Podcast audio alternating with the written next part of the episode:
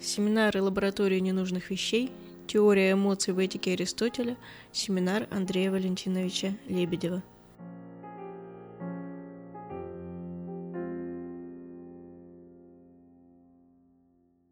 Приветствую вас на этом а, семинаре, посвященном а, Никомах в этике Аристотеля. Конкретнее, то есть конкретнее мы будем заниматься в этом семестре моральной психологией Аристотеля и прежде всего его теории эмоций и отношения между пафе и логос, между эмоциями и разумом, который вообще является такой фундаментальной проблемой всей греческой философской этики.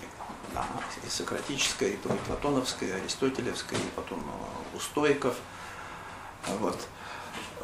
Ну, формат семинара, как я написал в анонсе, вот, очень, очень простой. Это будет как бы, вот, углубленное чтение соответствующих книг, работа с текстом, одновременно попытка иногда как бы найти, попытка найти новые или альтернативные эквиваленты для, для переводов традиционных терминов, в том числе и таких фундаментальных. Вот сам термин «добродетель»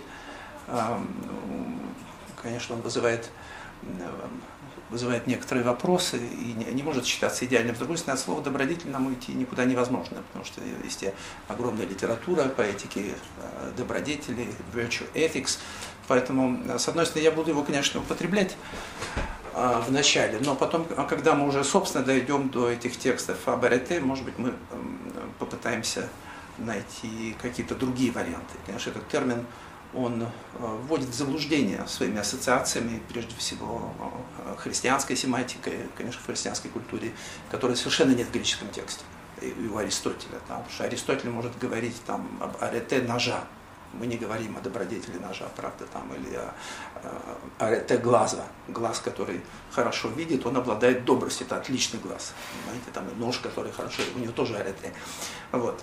Поэтому, конечно, арете Само это слово тоже э, добродетель, в общем, оно нагружено такими коннотациями, которые Аристотелю чужды, да, потому что э, с моей точки зрения, во всяком случае, это тут, может быть, не, не все исследователи будут придерживаться такой точки зрения, этика Аристотеля была принципиально и сознательно этикой антропологической. Вот. Ну, для, для того, чтобы и антропологическая этика или антропоцентрическая этика, она в, в греческой философии на протяжении веков, э, конечно, сознательно себя позиционировала как э, оппонент и как альтернатива этике метафизической, теономной, религиозной и э, так далее. Вот. Эм, конечно, литература обширная этики Аристотеля, о понятии арете. Есть работы, которые пытаются найти, навести какие-то мосты между метафизикой Аристотеля и его этикой. Э, я с этим не согласен. Я согласен с теми исследователями, которые, как Курт фон Фриц, э, выдающийся исследователь античной науки, Э, характеризовал этику Аристотеля как антропологическую. Есть его замечательная статья на этот счет Anthropological Ethics of Aristotle и ее современном значении. Вот. Структура, структура Никомаховой этики Аристотеля, она очень простая, ясная и прозрачная. Да. И, соответственно, и наш семинар будет он, он как бы следовать э, этой структуре. Значит, это Никомахова этика э, содержит 10 книг. Э, потом мы поговорим подробнее о, о, о проблемах э, отношения между Никомаховой этикой и, и другими, э, другими этиками, Евдемовой этикой и, Большой так называемой этикой, которая и небольшая, и не Аристотеля, но э, тем не менее. Но Евдемова, несомненно, э, обладает таким же авторитетом, таким же качеством, как Никомахова, по мнению большинства исследователей, с которыми я согласен. Э, в первой книге Аристотель ставит проблему, занимается проблемой добра. Это одно из фундаментальных понятий греческой философской этики, то агатон. Да. И именно в первой книге мы наблюдаем, а, наблюдаем вот эту а, декларацию антропологического характера а, этики, когда Аристотель говорит «анthropinон зетумен агатон». Да, мы ищем добро, но мы ищем человеческое добро. Антропинон агатон. Да? И дальше следует знаменитая полемика с Платоном, этот пассаж, который потом превратился вот в это средневековое амикус Плато, магис амика веритас, там немножко иначе в греческом тексте, но смысл именно такой.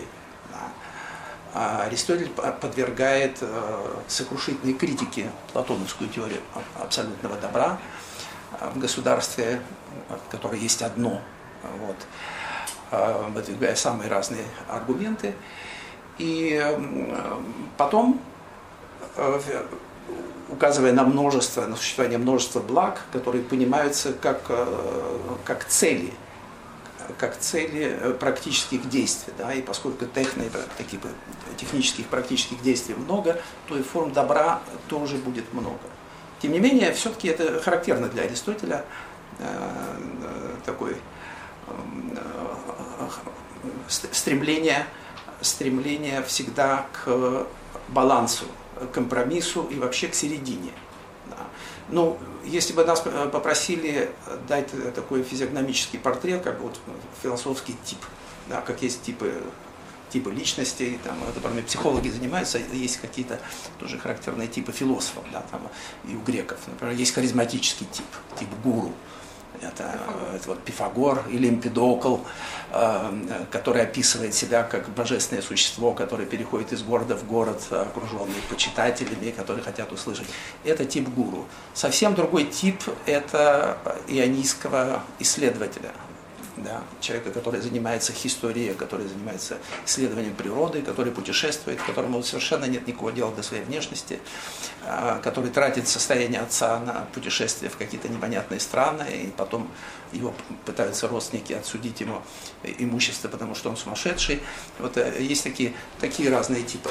Это кто? А, это Демокрит. Угу. Демокрит сохранилось целый такой апокрифический э, пистолярный роман, переписка Демокрита и э, Гиппократа, где э, Дело в том, что в греческих годах действительно был такой, такой закон в некоторых полисах, что если кто-то не, не ухаживал за отцовским домом, и он становился мелоботом, там уже овцы паслись. Вот, на участке, то могли отторгнуть эту собственность в пользу других родственников, которые бы ее сделали. Вот так, очевидно, поскольку Демокрит отсутствовал годами в, в разных странах и путешествиях, э, его хотели э, лишить собственности. И он пишет это письмо Гиппократу, приезжает Гиппократ, в последний момент в суде э, он читает судьям отрывки из большого миростроя, космогония от мистической теории Демокрита, и обомлевшие судьи отпускают его с миром, понимают, что он великий человек.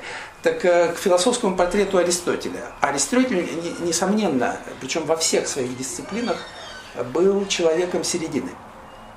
Именно на фундаментальном понятии середины, месотес, конечно, основана и теория так называемой э, нравственной добродетели э, в Никомаховой этике. Да? А, нравственная добродетель, Аристотель признает два вида добродетелей, так называемых, нравственная и интеллектуальная. Или, точнее было бы сказать, что с одной стороны это доброта или совершенство характера, с другой стороны это совершенство или э, превосходство ума, дианоэтики.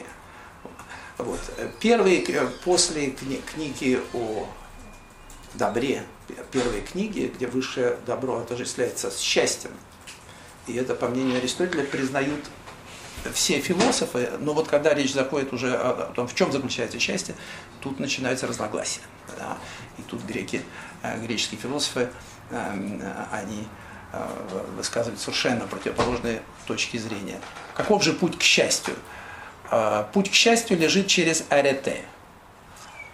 Ну, знаете, не я один. И англоязычные авторы, например, некоторые, они пытаются избавиться от слова virtue, в силу таких же ложных ассоциаций, которые в западных языках есть, как, те, как и у нас с добродетелью. И некоторые переводят, современные переводчики, как excellence, а не как virtue, как превосходство, как идеальное какое-то совершенство э, характера. Вот.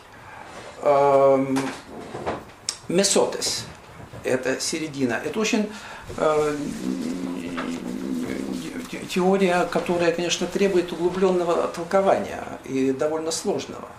Вот. Очень нередко не, не, не ее э, толкуют очень упрощенно, понимая чуть ли не, как какой-то э, какую-то теорию этикета и приличного поведения. Вот. Но мы этим займемся углубленно. В политике, в политике, опять же, идеал для Аристотеля – это средний строй да, который не является ни демократическим, ни, ни олигархическим, но, но смеш, обязательно смешанным никто. Да. А теперь а, в метафизике, где, где Аристотель опять же вступает в конфликт с, с Платоном. Вот это парадокс Аристотеля. Нет ни одной философской дисциплины, э, в которой бы он не полемизировал с Платоном и не, не, не спровергал бы Платона но в то же время он, э, он пытается все-таки сохранить э, диалог с Платоном. И так или иначе где-то в каком-то смысле остается платоником. Вот это ясный пример э, в метафизике. В метафизике фундаментальное расхождение между Платоном и Аристотелем. Аристотель отвергает платоновский дуализм постигаемого и чувственного мира, феноменального, который Платон унаследовал от, от пифагорейцев. Почему? А, потому что в той же мере, в какой Платон находится под влиянием западно-греческой э, э, традиции, пифагорейской, лейской, в такой же мере Аристотель находится под влиянием традиции ионийской. Вообще Аристотель в каком-то смысле сам был ионийцем. Он, он происходил из э, Стагиры в Халкидике, где родным диалектом в этих областях был как раз ионийский диалект. И это не, не вопрос, конечно, не, не чисто такой языковой потому что вместе, вместе с языком шла и культура. Кроме того, Аристотель был э, сыном врача. Да?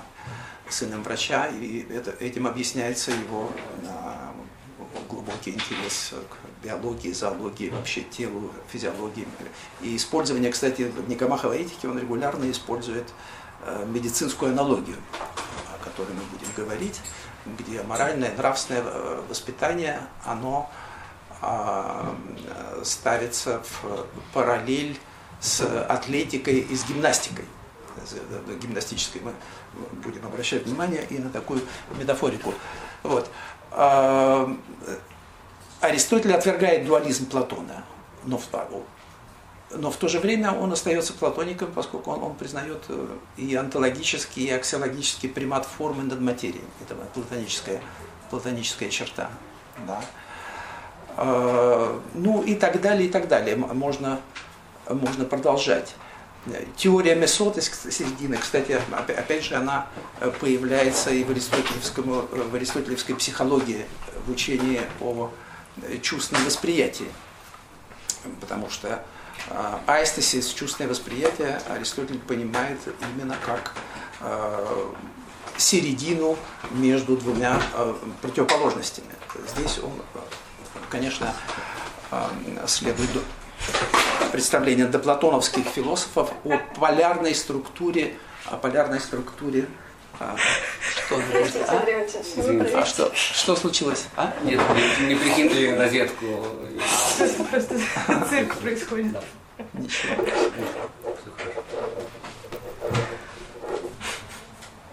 Простите, пожалуйста. А, вот. Вы знаете, э, спор о том, согласны э, или не согласны Платон и Аристотель, он очень древний. Э, он стал особенно актуальным у так называемых средних платоников, где-то с первого века до нашей эры, там, до, и до неоплатонизма, там, скажем, с середины первого века, где-нибудь до, до третьего, писались даже сочинения на тему согласны ли Платон и Аристотель. Большинство средних платоников считало, что согласны, но, но некоторые считали, что абсолютно не согласны, как Атик. Все это закончилось э, в, в третьем-четвертом веке тем, что утвердилась точка зрения Порфирия, по которой Аристотель был платоником.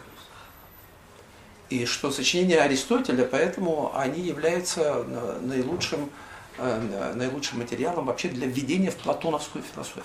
Соответственно, Аристотель именно это объясняет, почему до нас дошло такое огромное сочинение э, комментариев к Аристотелю, из которых все написаны платониками. Они аристот... Единственное исключение Александр Афродисийский. Он был действительно аристотелик во втором веке. Все остальные э, комментарии написаны неоплатониками. Сначала эллинскими, потом и христианскими тоже неоплатониками. И эм, ну, мы должны быть этим платоникам благодарны за это их заблуждение, потому что в этих комментариях дошло тоже много драгоценного. Например, благодаря комментариям Симплики э, сохранилась э, значительная часть фрагментов вот так называемых досократиков или ранних греческих философов, э, книги которых были малоизвестны в это время уже, но последние экземпляры оставались в библиотеке Платоновской академии в Афинах.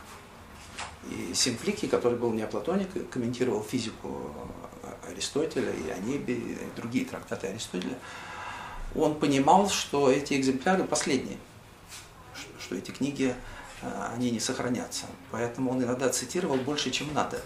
И в одном месте он трогательно, когда ему надо было процитировать пару стихов из Променида, он цитирует много.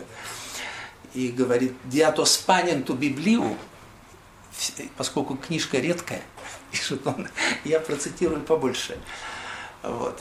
Мне всегда, вот эта психология последних, это самые последние греческие философы, это уже шестой век. Они дожили до рокового года, до 529 года, когда Юстиниан издал эдикт о закрытии а, Академии Платона.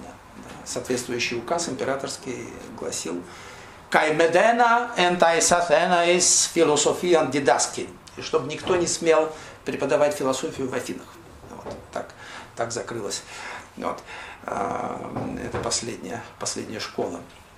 Ну вот, а, значит, вот это парадокс того, парадокс того, а, как Аристотель стал, превратился в платоника. Хотя он всю жизнь, ну не всю жизнь, но, по-видимому, с какого-то среднего возраста и поздний период конечно, он полемизировал с Платоном. Если бы он оставался платоником, он, безусловно, не ушел бы из академии и не основал бы свою собственную школу. Да, для этого бы не было никакого основания.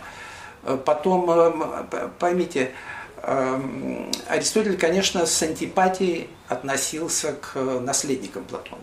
Он с уважением, э, несомненно, относился к Платону и с почтением ученическим, но не, не, но не теоретически.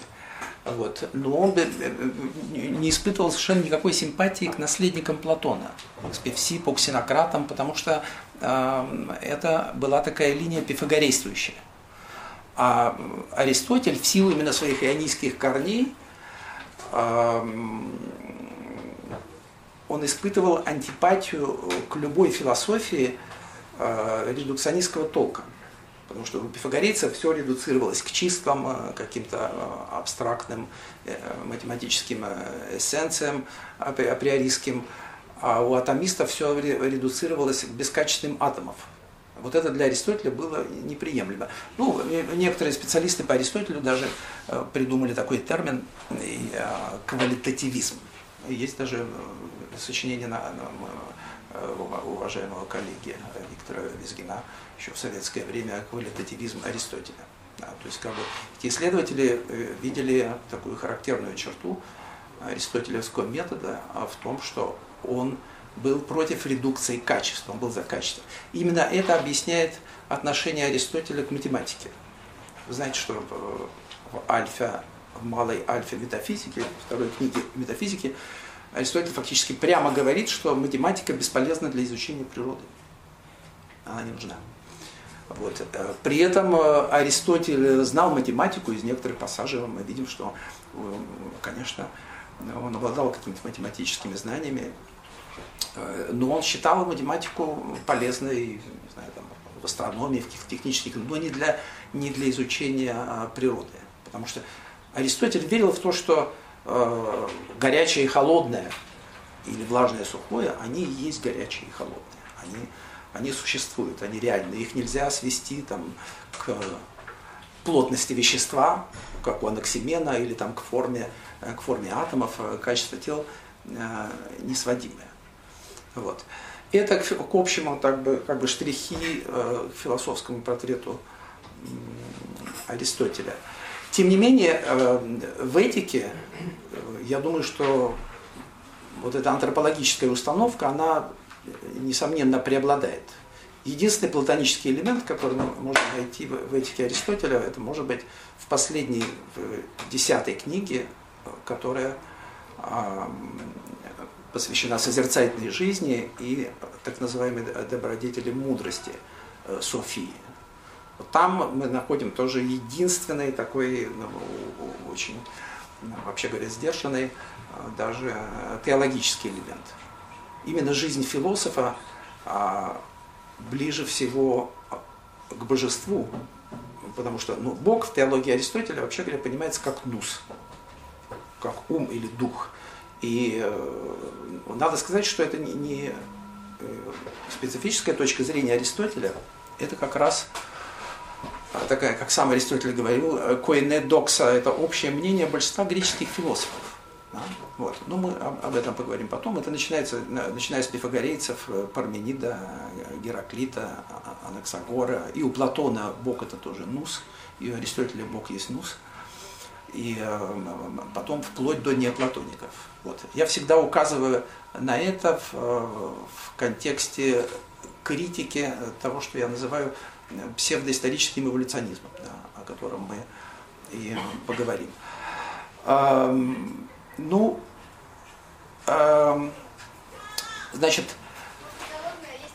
мы, мы будем заниматься, э, конечно, вот, вот э, в этом семестре, мы, мы будем заниматься моральной психологией Аристотеля и э, в особенности теории эмоций, да, которая связана, на, на, на которой основана его теория вот, эфикерите, нравственные добродетели, которые лучше было бы переводить, конечно, не как нравственный или моральный добродетель, а как э, добрость э, или как совершенство характера. Потому что когда мы говорим нравственное, поймите, э, в русском языке слово нравственное, оно приобрело, приобрело конечно, такой позитивный, позитивную коннотацию так же как слово этически. Да? То есть почему? Потому что аморальное действие – это безнравственное, это дурное действие. У Аристотеля термин «эфикос» – это в сущности просто прилагательное от слова «эθос», «этос», которое означает характер, нрав человека, его склад. Этос может быть у кого угодно, он может быть у лисы, а, там это повадки, да, это как себя человек ведет. У Аристотеля самого э, это слово нейтральное. Термин «этос» – это нейтральное э, термин. Почему? Потому что это может быть хорошим, это то, что Аристотель ассоциируется с понятиями агатос, спудайос или хариес. Вот. Но он может быть плохим. Человек может быть как оэфес, было такое греческое слово, он может быть злонравным, а может быть э, добронравным.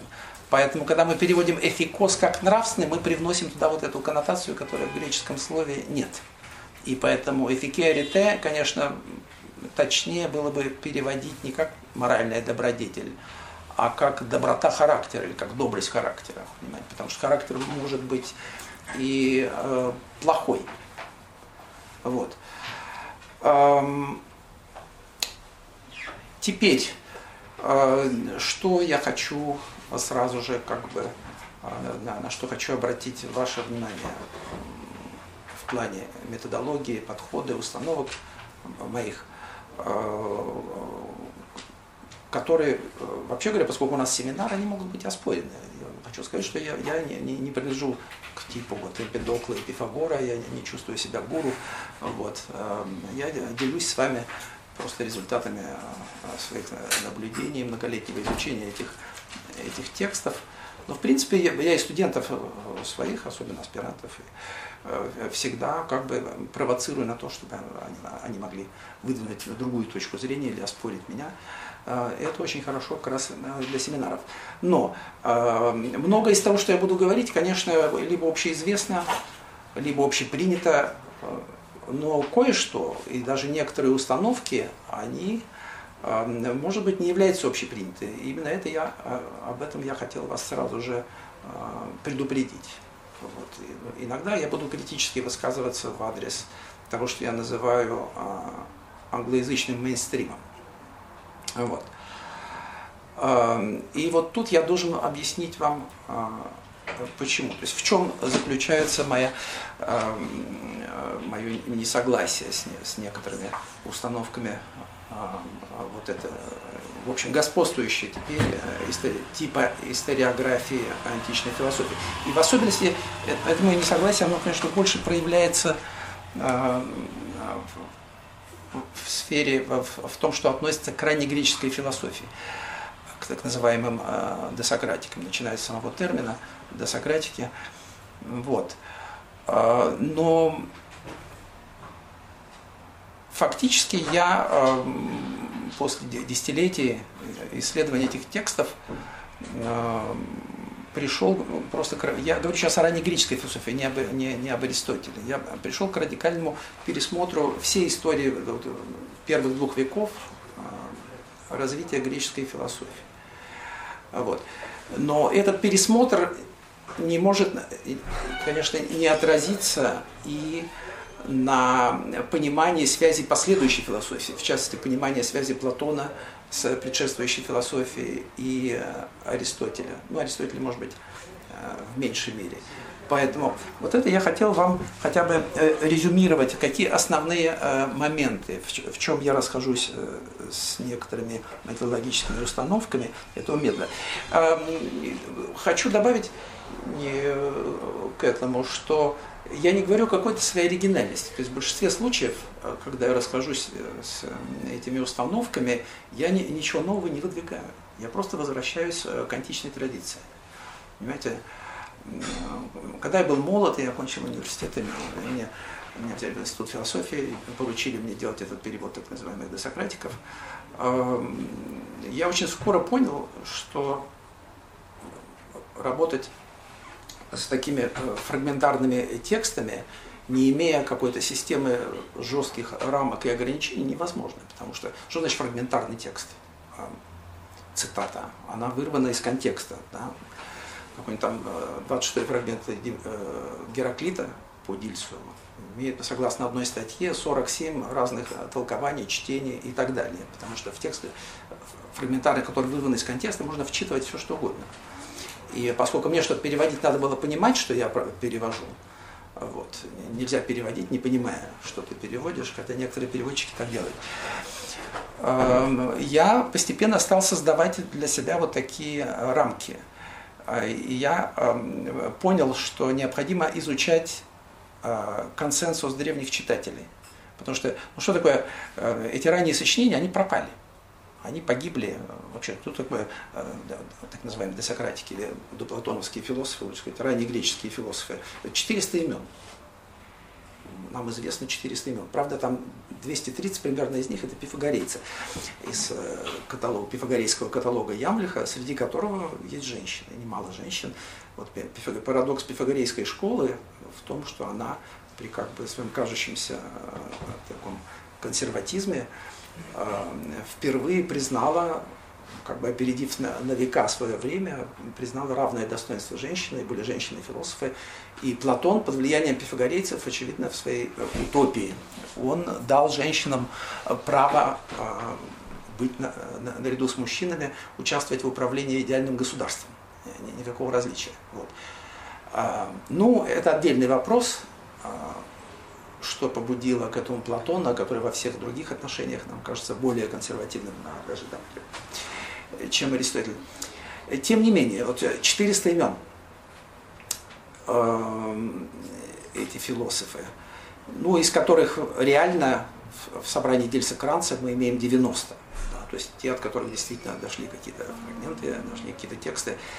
Все эти, большинство этих сочинений, это мы, мы говорим о сотнях сочинений, потому что один Демокрит – написал, согласно каталогу Диогена Лаэрти, 75 трактатов. на все темы, начиная от математики, космогонии, механики, теории, атомистической теории, биологии, психологии, вплоть до гомеровских студий, вплоть до африканских языков, если верить, что Демокрит написал трактат о письменах Мерое. Мерое – это древний Судан. Там была своя культура, там была своя письменность, э, которой Демокрит, судя по всему, тоже э, интересовался. Вот все это погибло. Мы знаем, э, откуда мы знаем теории этих философов? Почему в истории философии мы читаем там, про пифагорейцев, Илиатов, Гераклита, Эмпедокла, Наксагора. Все это реконструируется на основании двух категорий источников так называемые дексографии, то есть это позднейшие пересказы были э, такие дексографические трактаты. Докс – это мнение. Слово дексография, как и многое другое, придумали немцы в XIX веке, это не греческое слово. Оно означает описание мнения или описание теории. Есть биография, которая описывает жизнь философа, есть э, доксография. Вот. Главный текст такого рода, который до нас дошел, это так называемое мнение философов двух, двух редакциях, Стабе и Плутарха, которым я много э, занимался. И он касается не только, конечно, раннегреческих философов, но и вообще практически всех, вплоть до первого века э, до нашей эры. Вот. И потом так называемые фрагменты. Э, вот изучая, я понял, что очень важно поскольку один фрагмент может цитироваться несколькими древними читателями. И я стал изучать э, схождение. Я понял, что э, когда, э, когда читатели, принадлежащие разным школам, когда они сходятся, то тот, кто отвергает этот консенсус, он должен э, нести бремя доказательства. Потому что, конечно, это не действительно в тех случаях, я не знаю, когда, понятно, комментаторы Аристотеля, если они следуют Э, следуют какому-то пассажу Аристотеля, естественно, они будут говорить что-то очень похожее. Это ничего не доказывает. Они будут повторять интерпретацию, например, Аристотеля или его ошибки. Но когда, э, например, представители самых разных школ, э, враждебных даже между собой, наверное, стоики и эпикурейцы, или тем более платоники и эпикурейцы, когда они сходятся в оценке интерпретации, изложении взглядов какого-то философа, то я считаю, что очень тяжелое бремя будет нести тот, кто будет отвергать этот консенсус. Потому что это говорят нам люди, которые знали контекст, а мы его не знаем. Именно использование этого метода, того, что я назвал герменевтических изоглос, привело вот к полной пересмотру и новой реконструкции философии Гераклита. Вот. Теперь, почему я вам это говорю? Значит, я перечислю сейчас кратко вот основные пункты, в чем я расхожусь э, с англосаксонским, э, с англоязычным э, мейнстримом. Первое, и это очень важно, это то, что я называю, называю псевдоисторическим эволюционизмом. И поймите, это затрагивает не только раннегреческую философию, это затрагивает также, конечно, отношение Платона и Аристотеля э, к ранним философам. Э, не я первый э, говорю о как бы о том, что к эволюционистским схемам надо относиться с осторожностью. Я приведу в качестве примера Бернард Уильямса, да, это очень авторитетный английский философ, который, как и многие, конечно, английские философы, э, имел хорошую классическую базу, и знал греческий достаточно, чтобы самому читать Гомера в оригинале. В своей книжке «Shame and Necessity» он подверг критике эволюционистскую схему Эткинса. Эткинс был такой плодовитый автор, который много писал в 60-е годы и позже о нравственных, моральных ценностях, moral values, в, и в греческой культуре, в обществе, и э, в греческой философии. Вот. Бернард Уильямс, э, по Эткинс, э, знаете, у него была такая эволюционистская схема, отчасти основанная на более ранних теориях Дотса и других теоретиков, которые различали, противопоставляли культуру стыда и культуру вины. Shame culture и guilt culture. И якобы эволюция происходила э, от культуры стыда к культуре вины. Значит, что такое э, э, эволюционизм? Эволюция, тот эволюционизм, который я критикую, я прошу понять меня правильно. Эволюционизм, конечно, в э, гуманитарных науках и в классической филологии, в истории философии, он появился в XIX веке, этот эволюционистский век, да, когда все стало эволюционировать. Это и биология дарвиновская, и геология, история космоса, все стало эволюционным, историческим. И фундаментальный труд того времени, посвященный греческой философии, Эдуарда Целлера, который по основательности э, происходит, возможно, все, что было в этом жанре а, а, написано, вот, а, назывался «Греческая философия in ihrer geschichtlichen Entwicklung» в ее историческом развитии. Надо было, надо было обязательно описывать развитие, Entwicklung – историческое развитие. Это был исторический метод. Все, что было до этого, это было не историческим, антиисторическим, анти, антиквированным, устаревшим. Ну, э, вы понимаете, я не хочу отрицать революционную новизну метода в XIX веке, о том, что, э, конечно, у него были положительные плоды, их было немало, никто не может вернуться уже там до критического, там, к 18, до, вплоть до 18 века история философии античной даже, не говоря о том, что было раньше, в чем заключалась? Просто э, переписывали античную дексографию, э, или делали э, какие-то резюме, или переписывали анекдоты из Диогена Лаэртия. Вот. Эм, конечно, критический метод, он эм, связанный с, с эволюционизмом и в критике текста, это в источниковедении он сыграл огромную роль вплоть до, до, до, 19, до начала 19 века ведь не было критических изданий древних авторов. Да, были, как издавали древних авторов, начиная с эпохи Возрождения. Люди, конечно, были ученые, никто не оспаривает, некоторые были феноменальной ученостью, но они выбирали, они знали, что есть рукописи ранние и хорошие, есть рукописи поздние, списки, которые плохие. Выбирали хорошую рукопись, подревнее, и фактически ее перепечатывали, но временами где-то от нее отступая. И только в XIX веке возник э, критический метод, да, когда э, издатель э, античного текста, он уже не мог просто перепечатать какую-то рукопись, там, эти рукописи обычно там не, не древнее X века, 11, 12, 13 нельзя было перепечатывать. Задача теперь ставилась в том, чтобы реконструировать архетип, чтобы построить стемма, построить генеалогическое древо, показать филиацию всех рукописей. И в результате стали издавать э, текст, который ни в какой рукописи не содержится. То есть это реконструированный текст, но зато он имеет критический аппарат, в котором указаны разночтения всех рукописей. Конечно, в наши дни эта задача немножко упростилась, потому что теперь многие, многие библиотеки они выкладывают потихоньку, выкладывают эти рукописи в, в интернете. Их можно просто полистать, эти рукописи, они великолепного качества. Теперь не обязательно э, ехать, путешествовать из города в город, чтобы проверить э, чтение. Вот. Иногда это бывает важно. Короче говоря, я не, не призываю к какому-то обскурантизму, к отрицанию там, действительно, и в историографии, конечно, произошли огромные перемены. Ну, одновременно, э, как это часто бывает, от некритичности маятник э, в XIX веке часто шел в сторону гиперкритицизма. Пошел гиперкритицизм. Во-первых, в это время возник, э, процветало то, что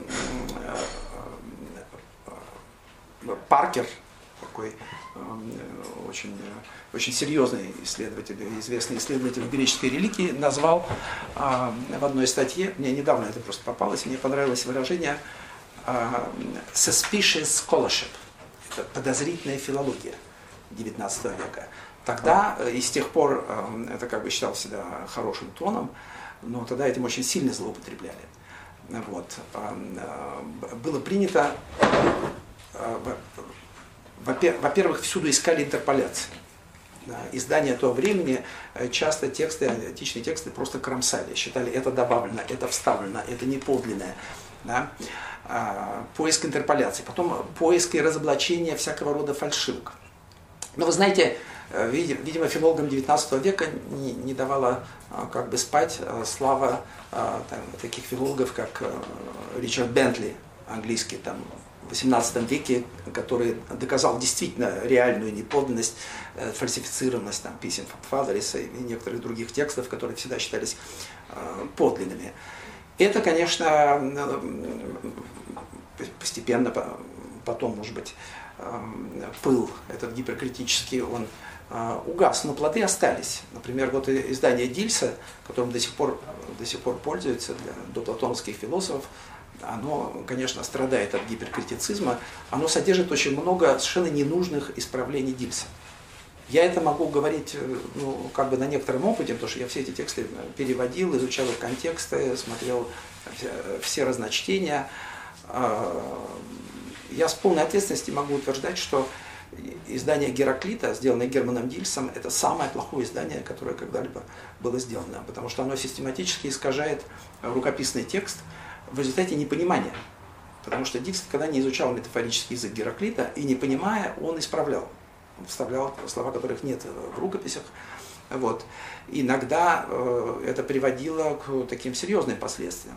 Например, Дильс э, в издании Парменида, в главе Пармениде, э, в третьем стихе проэме, проэме Парменида описывает мистическое видение, мистическое путешествие некого курса юноши, такой аполлоневский тип, э, путешествие его в мир иной. Он летит на колеснице, на небеса. А вот. Но в третьем стихе говорит, что там речь начинается, речь от первого лица все это говорится. Кто это говорит? Кони, которые меня несут, мчали, там, э, знаю, с тех пор, как куда только дух повелеет с тех пор, а, как они вступили на путь богини, которая, на дорогу богини, которая, дорога или богиня, тоже непонятно, а, ведет знающего мужа по всем. И дальше идет бессмысленный набор букв. Непонятное а, слово. Пад АТ, непонятно, что это такое. И Дильс в своем издании дал как э, рукописное чтение, даже не как исправление, дал слово «асте». Получилось, что по всем городам вот этот загадочный курс, он, значит, путешествует на какой-то э, колеснице, чуть не сверхзвуковой, потому что она несется с такой скоростью, что э, ось пылает, раскаленная от скорости, и издает звук свирели. Это как реактивный самолет просто а он, а, летит. Вот. Что не помешало Джону Бернету книги, которая во многом изменила совершенно представление вот, и, и внесло огромный вклад в формирование вот этого стереотипа десократиков, с которым я, я столько лет боролся и продолжаю. Вот. А, не помешал Джон Бернету сказать, что тут никакой мистики нет, и что он действительно променит описывает, как он на реальной колеснице ездил по дорогам Италии. Да, ездил по дорогам Италии с двумя дочерьми солнца. Две гелиады сидят рядом. И вот на таком Феррари античном значит, носится, э, тем более это происходит в Илее. Илея это, в общем, место очень э, такое каменистое, там особенно не разгонишься, конечно. Хотя некоторые итальянские археологи даже, они тоже верили в то, что это реальное путешествие, и даже показывают до сих пор вот ворота, вот, э, Курос, он проезжал через эти это, это обычные такие археологические байки. Ну вот, э, короче говоря, что я вам хочу сказать. Вам пример, а, пример гиперкритицизма, который э, потом э, принимают за чистую монету такие исправления, и порождают они, общем, псевдоисследования. Дело в том, что серьезный исследователь Парменида, Коксон, еще в 60-е годы, помню, он пересмотрел рукопись и вдруг обнаружил, что в той рукописи никакого слова «города» нет – да, а поскольку Дильс э, внес туда это слово «города», э, наблюдательные некоторые филологи, они обнаружили здесь параллель к Одиссее Гомеровской. Одиссея начинается с того, что муза, скажи мне о том многоопытном муже, который многих людей посетил города. Кай Астея, Астея. Вот. Обнаружили параллель. Подумайте, значит, Парменид, он работает в русле этой э, эпической традиции, он находится под влиянием Гомера. И вот там Одиссей путешествовал по городам, а тут э, Курос э, путешествует по городам. И вот Коксон опубликовал, даже фотографию на обложке своей книги, прекрасно видно, что там нет никаких городов. Там тоже, и в этом рукописи, на которой ссылался Дильс, там такой же бессмысленный аты, который никакого смысла не имеет. Вот.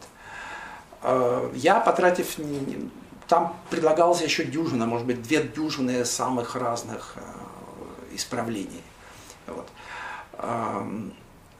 Так что выяснилось? Значит, что произошло на самом деле? Произошло то, что э, филологи нашли то, что там закопал сам Герман Дильс, потому что Герман Дильс и сделал это э, исправление на основании ложной аналогии с Одиссеей. Ему показалось, что там Одиссея. Он внял из Одиссея это слово, поставил туда, и потом там обнаружили параллелизм с Одиссеей. Понимаете? Э, ну, я предложил еще в переводе 89 года да, и потом в статье о Пармениде, которая сейчас опубликована, чтение панта по т. То есть там надо вставить всего две буквы, э, и получается, которая несет знающего мужа на крыльях в стремительном полете. И это э, действительно объясняет, потому что что там не хватает в тексте, ясно, что он летит на небо. Потому что эти ворота, они эфирные, они небесные но должно быть хоть какое-то указание, что, что он летит. А это слово эпическое, поте, от петумой э, лететь, оно встречается в гомеровских гимнах, поэтому то, что оно подверглось порче, в этом ничего удивительного, э, удивительного нет.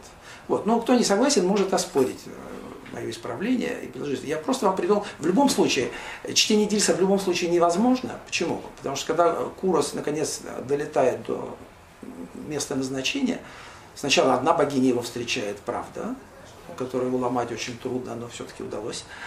Она, как это, святой Петр, держит ключи от рая. И там вторая богиня вещающая, которая прямо ему говорит, что он пришел нечеловеческим путем. Поэтому он никак не мог, э, кто спа, то есть, и поздравляет его с тем, что он стал Богом, вообще говоря. Поэтому, э, конечно, речь не может идти о том, что он путешествовал там, по дорогам Италии. Э, этот курс. Вот. Это по поводу э, гиперкритицизма. Но э, ближе к теме. В чем, в чем опасность этого псевдоисторического эволюционизма? Другой пример я приведу критики совершенно справедливо. Это Хью Ллойд Джонс, выдающийся эллинист, в своей книге The Justice of, of Zeus. Он также полемизирует и критикует эволюционизм в гомероведении.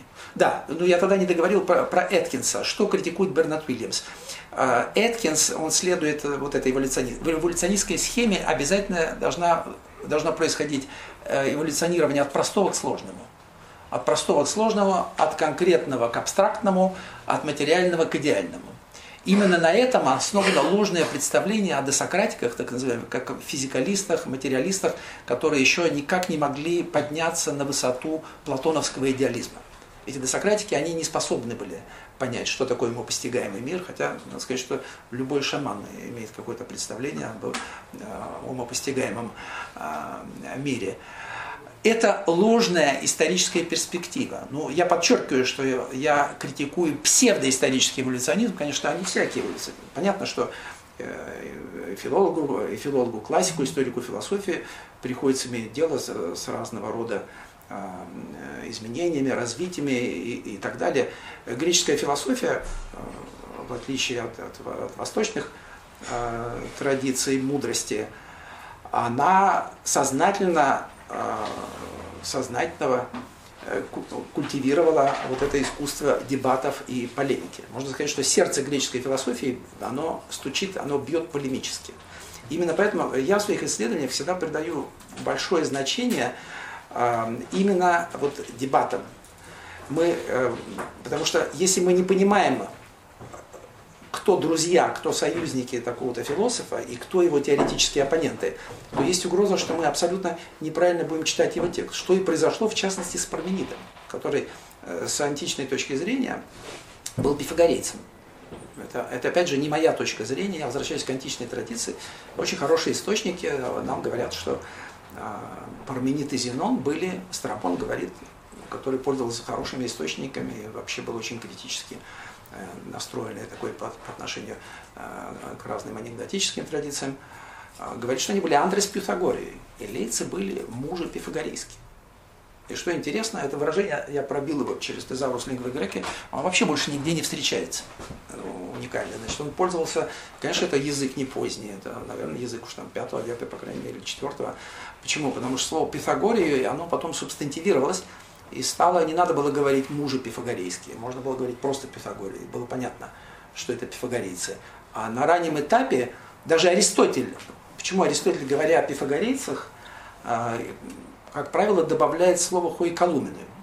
Аристотель не цитирует Пифагорей, он, он цитирует пифагорейцы, как их называют. Ну, переводят колуменой так называемый, это, это рискованный перевод, потому что не, некоторые исследователи смотрели в этом такую иронию, что якобы Аристотель не верил, что все эти люди, они были пифагорейцами, а, согласно гипотезе а, такого Франка, еще в 30-е годы они были не пифагорейцы, а современники Платона. И поэтому Аристотель... Это абсолютно неверная точка зрения, конечно. Просто во времена Аристотеля не было кавычек. И вообще не, не было словораздела, даже слова не разделяли. Да, и поскольку в обычном греческом словоупотреблении а, Пифагорию означает Пифагоровы, принадлежат, это люди Пифагора, как бы. Но Аристотель хочет дать понять, что речь идет о философской школе. Не надо понимать буквально, что там Пифагоровы, да, дворовые люди или э, какие-то а, еще. Вот. А, вот это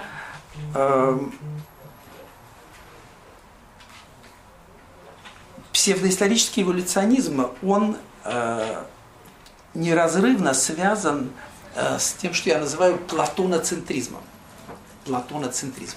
Ну, э, классическую, как бы, классический слоган платоноцентризма э, дал э, э, философ Уайтхед, который, это изречение, которое цитируется бесчисленное количество раз. Уайтхед однажды это написал и, сколько раз это теперь цитируется с тех пор, что вся история западной философии есть не что иное, как серия примечаний к диалогам Платона, написал Уайтхед. Вот. Ну, красивая фраза такая. Но, конечно, сомнительная, во-первых, сомнительная ее точность историческая, потому что всякий, кто хоть немножко занимался историей аристотелизма, поймет, что, может быть, были это, это не совсем так. Да, я уже не говорю, именно в западной традиции, ну, платонизм, платонизму придают новую жизнь, э, конечно, Флорентийская академия, Фичино и, э, и так далее. Но к этому времени уже аристотелианская э, традиция существует давно, правда, да. Платон как бы больше, больше был актуален на Востоке, а не, а, а не на Западе. Кроме того, Значит, э, приведу, э, приведу вам э, такие соображения, такие примеры. Эм, Платон в англоязычной, вообще в западной историографии греческой философии, не только ранее, на мой взгляд, оригинальность, именно философская оригинальность Платона, а, его эпохальность как бы а, чрезвычайно переоценены, они чрезвычайно преувеличены. Тут вот что произошло. Э, на мой взгляд, э, во-первых, Аристотель так не считал. Это, опять же, не моя точка зрения. Аристотель в первой книге «Альфа метафизики», в общем, как он излагает, э, он не считает Платона особенно оригинальным. Он считает, что базисные как бы, идеи Платона, они взяты у других.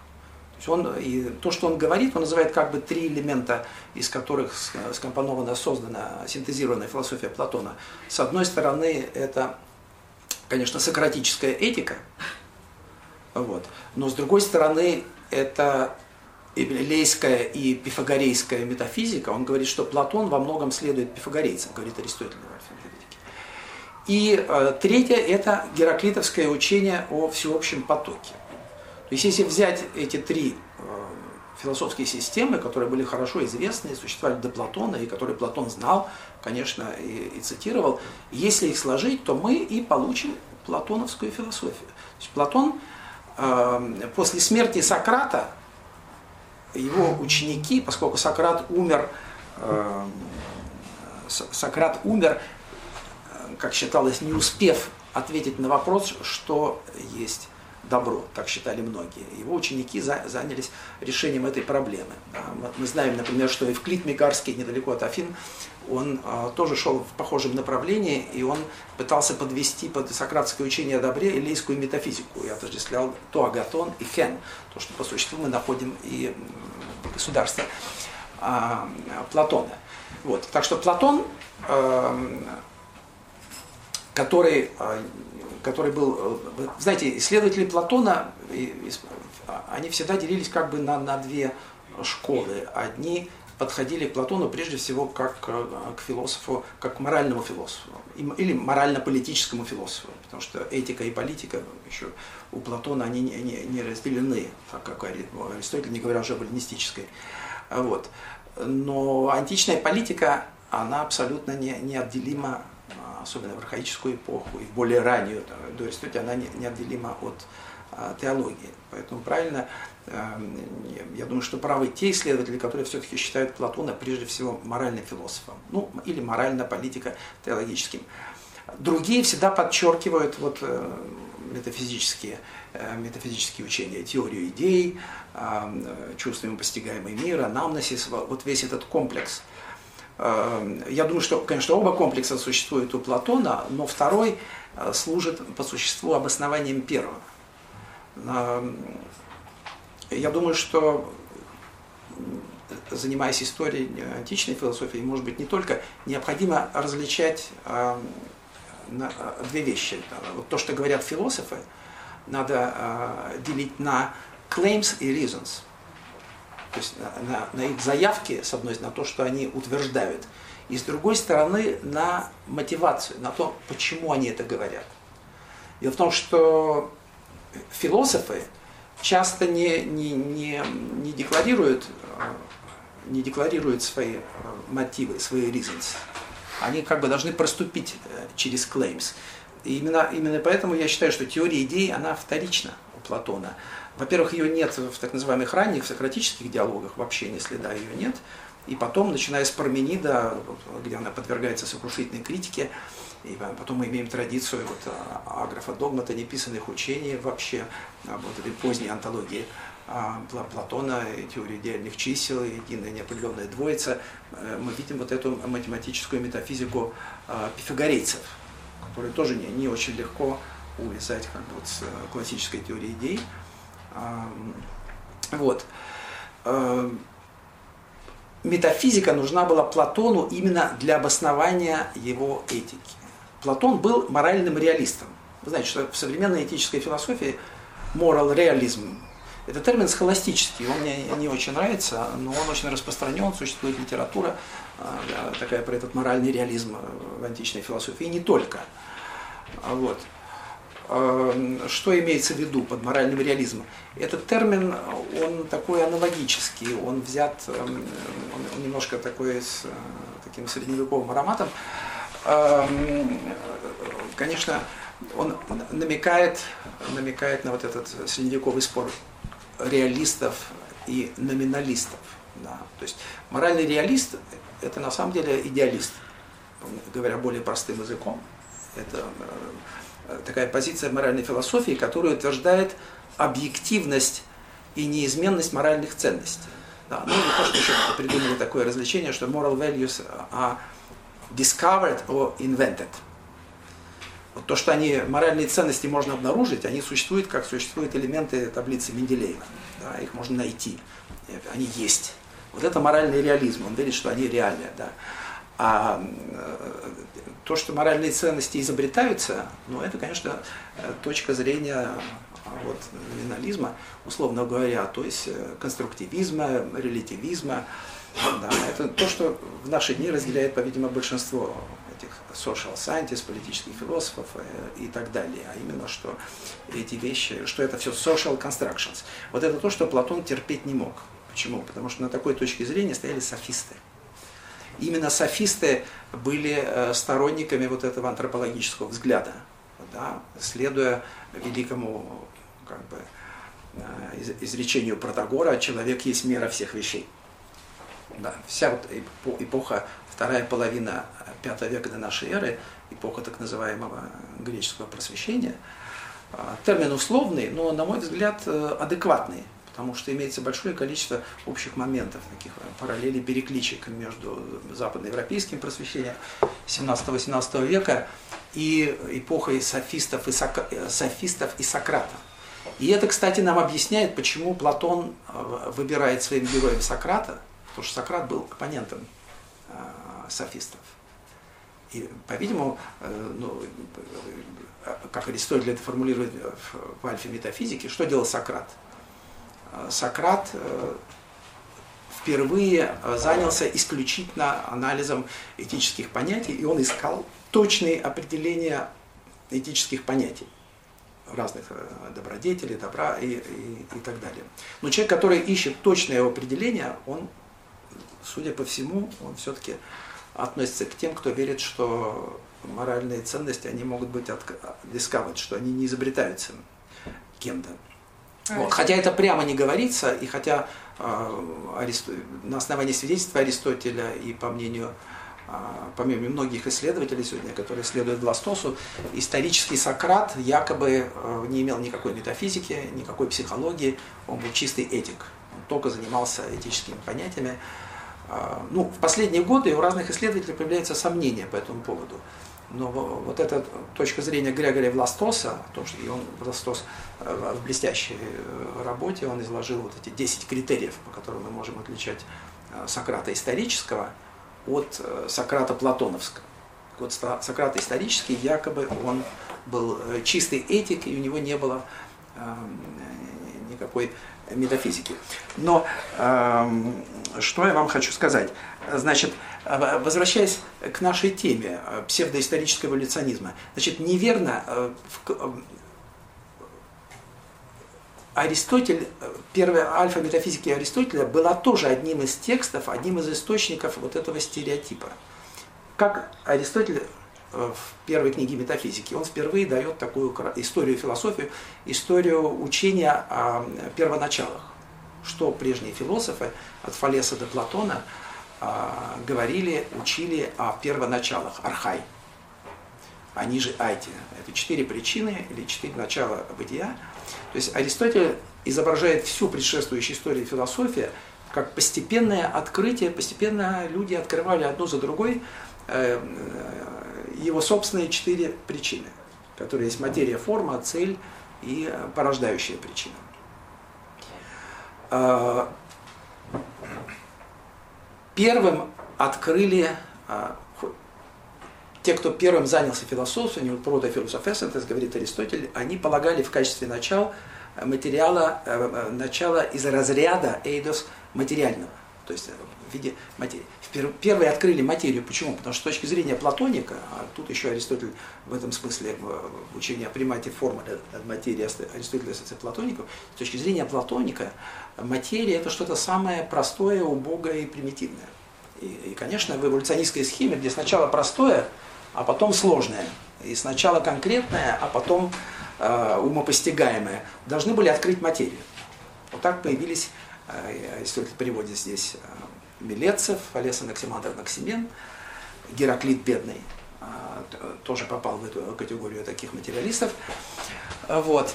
И только потом э, открыли движущую причину, потом пифагорейцы Платон внесли вклад в открытие формы, и, наконец, Аристотель завершает э, этот процесс э, эволюционный э, своей теории четырех причин. Поэтому метафизика Аристотеля – это как бы энтелехия.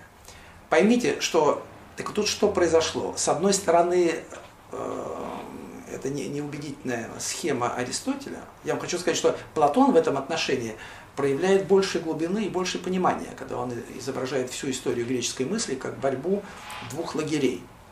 Именно как войну, гигантомахию между в софисте. Сократ изображает всю, всю греческую философию как борьбу, вечную борьбу двух лагерей. А гигантомахия – это метафора, э, конечно, из э, Гесиода, из эпоса, где в великой битве а, сначала с, с титанами, когда титаны повержены, Гея рождает гигантов с хвостами. Гиганты, они символизируют материальные силы, плотские, земные, они вырастают из земли, они хтонические, они, земля вот это твердое начало. Да. И а, их оппоненты, они называются Хойтона и Дон Филы у Платона, друзья идей. Вот в англоязычной историографии греческой философии, особенно после статьи Майлса Бернита, а, такая, такая статья, которая а, оказала большое влияние на, вот, на, как бы, на, именно на мейнстрим последних десятилетий. Вот мой, мой, Бернит сам мне когда-то ее подарил, а, когда я был в Джонс Хопкинс Университете в Америке.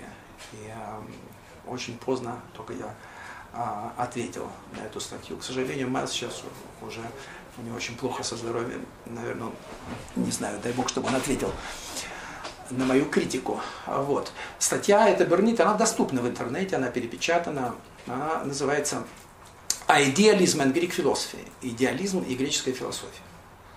Вот. Декарте со and Bentley and Berkeley missed. То, что усмотрел Декарт, и то, чего не заметил Беркли.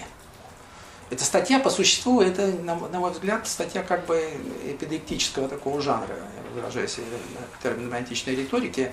Она написана по поводу каких-то двух замечаний Беркли. Беркли э, в каких-то пассажах ссылается на Платона и на Аристотеля как на своих союзников. Якобы они поддерживали платоновские идеи. Причем под идеализмом э, Бернит понимает субъективный идеализм. А для любого аналитического философии, э, а, философа, для любого аналитического философа, э, конечно, субъективный идеализм это как красная тряпка для быка. Он ставит под сомнение научный реализм там, и все такое. Вот. То есть э, тут уже, во-первых, не полнота материала, но нельзя ограничиться несколькими пассажами. Материал огромный. Вот я его анализирую в статье подробной об идеализме или ментализме если кто-то хочет избежать а, марксистской терминологии, но эта терминология не марксистская. Я тоже на это указывал. А позиция материализма и идеализма французский встречается у Лейбница, который никак не мог находиться под влиянием Ленина там, и советских а, марксистов. А по существу, по смыслу, она уже есть, эта позиция у Платона в софисте. Потому что когда нам, нам говорят, вы откроете Oxford Handbook of Philosophy, как раз по поводу идеализма. Там написано, что, как показал Майлз Бернит, никакого идеализма там в греческой философии не, не могло быть, и Беркли все врал, и, и, и, и так далее. А, но я спрашиваю их, друзья, объясните, а в чем какая разница сказать, хорошо, идеализм, идеалист, понятно, а все эти измы – это слова поздние, сравнительно, в исторической перспективе. Они там все где-то с 18 века, с 19 возникали у греков. А, были тоже слова на измос, но, может быть, не, философии не такие. Но какая разница? Сказать идеализм, идеалист, или сказать, как говорит Платон, друзья идей. Какая разница? Корень тот же самый, эйдос, идея. Друзья идеи, они что, они идеалисты? Идеализмом э, в философии, в метафизике называется такая э, позиция, которая утверждает, что э, природа реальности ментальная, а не материальная, не телесная. Понятно, что это очень архаическое представление, и не надо было, и оно не возникло с Платоном. Оно не возникло с Платоном, оно коренится уже в очень древней архаической оппозиции души и тела.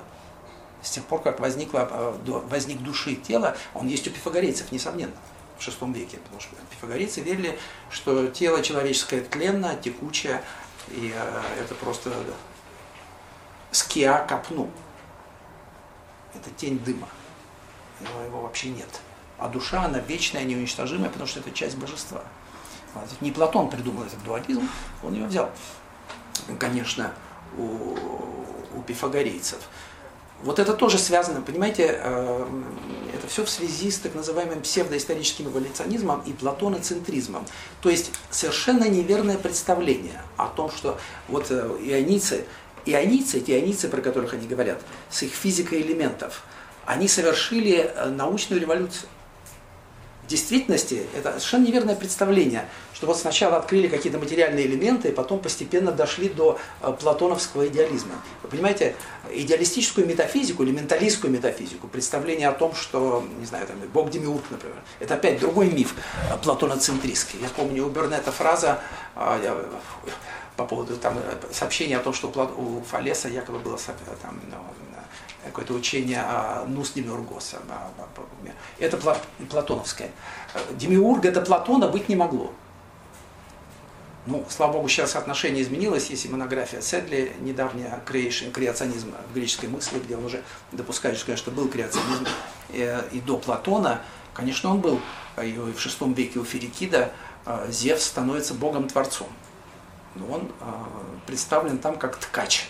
То есть он уже не рождает поколение богов, там как Гесиода, а он конструирует мир, ткет его. Причем это свадебный подарок для геи его жены. Это такой а, брак неба и земли, в результате которого возникает этот мир. Конечно, это очень древнее представление о Боге, Творце. И это опять нам показывает, что э, Платон, основные базисные доктрины Платона, они не были революционными. Революционным, новым, вообще фантастическим был литературный жанр, который создал Платон, был его диалог, его невероятная утонченность, язык, э, если, если бы был объявлен конкурс все-таки на самого гениального философского э, писателя за все века, первым, наверное, одним из первых шел бы, наверное, Платон. Трудно найти кого-то. Но именно этот шарм Платона, он вводит исследователей в заблуждение, потому что кажется, что до этого ничего быть не могло. А ведь все эти учения были. У, у илейцев, у пифагорейцев было, было развлечение умопостигаемого и телесного э, чувственного мира. Э, у Гераклита было учение о том, что весь феноменальный мир э, течет. Просто вместо пифагорейских э, чисел, вместо илейского бытия, сначала, по-видимому, в классический период, в средний, Платон поместил э, нрав, моральные ценности, и прежде всего идею, идею добра, ту агату, которая даже выше находится. Это потом в своей поздней метафизике, по-видимому, он все-таки опять он, э, двинулся именно в это самое э, в пифагорейском направлении э, после критики теории идей в Пармениде. Я так себе это представляю. Короче говоря, это разрушает всю, всю эту джазовую историю про так называемых десократиков, которые нам рассказывают. В чем еще, значит, псевдоисторический эволюционизм и платоноцентризм, они также неразрывно связаны с тем, что я называю мифом о досократиках. Вот сам этот термин, ну, у меня есть специальные работы, посвященные критике этого термина. А, я люблю повторять, что э, древние пифагорейцы, они знали, что они пифагорейцы. Они знали, что они пифагории, они себя так называли. Древние софисты, они знали, что они софистаи. Они, их так всех называли. В пятом веке вообще в Афинах слово философ практически не употреблялось всех интеллектуалов, философов называли софистами. И ни, ни, никакого как бы, негативного смысла в этом термине не было. Это потом Платон придал ему негативный смысл. Но при Сократикс, до Сократ, они не знают, что они не Сократики. И это приводит, конечно, к постоянной путанице. Ну, во-первых, тут начинается неразбериха хронологическая, потому что Сократики а, это термин, который еще даже в XIX веке, знаете, употребляли прилагательные, форсократиша философии Целлера. Но не, употребляли так, то есть это термин, он не субстантивировался. Потом после издания Дильса, смотрите, дифрагменты der Форсократикер, Форсократикер это стало как бы существительное. И тем самым, а э, Сократикер это звучит, вы знаете, в немецком языке особенно, э, э, это напоминает название философских школ. Есть там э, Мегарикер, например, это Мегарская школа, э, есть там и, так далее, на Икер. И поэтому Форсократ Икер стала восприниматься как некая философская школа. Хотя это 400 имен, и в этом издании Дильса там свалено все. Там и религиозная поэзия, найденная в, в гробах, и, и заклинания, и кулинарные книги, и архитектура, и космология, и врачи, и математики, там все на свете. И все это почему-то называется форсократики. Понимаете? Вот. Но не я первый, я цитирую в своих э, работах. Э, к сожалению, э, этот термин ну, сейчас вот издание последнего времени наблюдается какой-то прогресс. Грэм издал Early Greek Philosophers, как я называл в 89 году свое издание, фрагменты ранних греческих философов. Короче, а это какое имеет отношение к Аристотелю? При Десократике?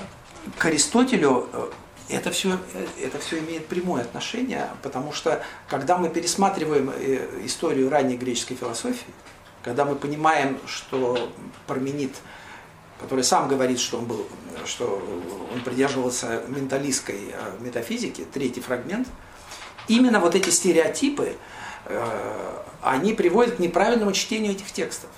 И в результате, что, значит, я вам скажу сейчас, какое имеет отношение.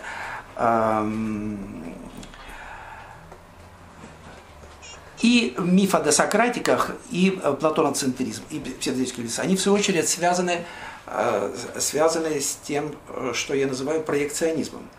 Поймите, что когда мы пересматриваем историю предшествующего периода, мы начинаем иначе видеть корни той же самой аристотелевской, например, этики. Например, мало кому приходит в голову в наши дни, что этика Аристотеля могла находиться под сильным влиянием Протагора. А между тем, между тем это так, потому что антропологизм в философии пошел именно от Протагора. Понимаете? Или э, есть странное э, сообщение у Диогена Лаэртия, что а, ну, это как такая скандальная история про плагиат. Очень Диоген это любил, и в древности это любили. Кто у кого что украл. Вот. А, так, Диоген Лаэрти цитирует мнение такого-то, что Платон свое государство списал из э, сочинения Протагора. Этому свидетельству не придается ни, ни, ни, никакого значения. Между тем, э, если вы посмотрите, то в государстве Платона, первые книги, они э, поразительно напоминают по структуре, э, по сюжету формальному, э, софистические истории человеческого рода, происхождения цивилизации. Да? Платон показывает, как развивался это первобытное государство возникло там из разделения труда, и э, сначала это был, как Сократ там шутя говорит, э, свиноград, потому что оно удовлетворяло только элементарные потребности. Потом людям захотелось уже чего-то лучше, захотелось и мебели, и роскоши, там, и захотелось даже такие э, больбой. Это какое-то лакомство, какие-то закусочки. Короче говоря, и захотелось буржуазной жизни. Так, несомненно, несомненно, Платон в данном случае он пародирует эм, историю, Протагор написал такое сочинение об изначальном э, состоянии человечества. Понимаете? И дарвинийский папирус, который происходит из, из этой же эпохи, но чуть позже Протагора, он тоже представляет единственный собой единственный образец вот такой софистической истории а, человеческого рода. Почему это важно? Ну, потому что мы видим, с одной стороны, критический диалог Платона с Протагором, он отбрасывает. Вообще, в чем причина платоновской антипатии к софистам? В чем причина? Причина в том, и это тоже не все в наше время в англоязычной историографии греческой философии признают, что софисты, а, древние софисты, современники Сократа, они в большинстве своем были наследники э, ионийского просвещения, скажем так. Они верили в новую натуралистическую картину мира, которая для Платона была неприемлема. Понимаете? Это опять говорит нам о том, что Платон во многом был архаический философ. Платон в первой половине IV века, он возродил менталистскую метафизику пифагорейцев и леатов в Афинах. В то время как предшествующую эпоху в Афинах господствовал ионийский натурализм, который это все отбрасывал. И теперь после этого мы, мы лучше понимаем положение Аристотеля. Аристотель идет после Платона – и мы понимаем, что и для Аристотеля все еще э, Протагор, конечно, мог быть релевантен. Потому что это корни, э, это я все говорю к тому, чтобы показать э, происхождение вот, корни антропологической этики Аристотеля. Его наследником, его предшественником был Протагор, что он, конечно, не афиширует. И я говорю это также в контексте такой, скажем, политики, критики концепции Макинтайр. Вы знаете, что так называемая этика э, добродетели, virtue ethics, ну, в западной, скажем, академической моральной философии, она получила вот такой импульс. Ну, уже и до Макинтайра были исследователи, были Энском, была Филиппа Фуд, э, другие авторы, но именно после книги Макинтайра 81 года, After Virtue, да, возродился опять такой э, интерес, философский интерес, не только историко-философский, к этике Аристотеля. Так вот, а, по-своему, это, конечно, это, это было очень положительное явление, на мой взгляд. Я не хочу оспаривать его, его значимость, потому что в наши дни virtual ethics, если вы посмотрите, а, сделаете даже простой поиск а, в Гугле, вы увидите, что это, это и, и академические курсы, и конференции, это целая огромная сфера. Возникло целое направление моральной философии, которое потеснило и кантианскую деонтологию, там, и англосаксонский консеквенциализм, направление, которое живет и процветает. Да? Нельзя сказать, что процветает аристотелианская физика в наши дни, там, четырех элементов, или метафизика, э, этическая, политическая мысль Аристотеля, как и его эстетика, теория катарсиса, их по-прежнему э, принимают, э, принимают всерьез. Так э, пересмотр общей картины развития до платоновской философии показывает нам также э, корни и э, антропологизма Аристотеля. Понимаете? Э, поэтому это важно. Вот. Сделаем перерыв? Да, друзья, мы, если хотите, можем сделать здесь, здесь небольшой перерыв. Лиза, знаете, что мне напомнил ваш вопрос? Который? Когда же какое-то, какое-то имеет отношение к Аристотелю. Было такое э, античное э, греческое такое э, изречение, как поговорка, оно ставшее уже чья-то правда. Ничто... Ти тавта прос Дионису. Да, ни, ничто спросил по поводу, Диониса. да, что в театре, потому что греческий театр, он так далеко ушел от дионисийских корней. Трагедия. Про, про плохую трагедию говорили. Ничего... Какое-то имеет отношение. И отсюда возникло ответное выражение «ук опрос Диониса». Ничего. Да, это все-таки имеет какое-то отношение.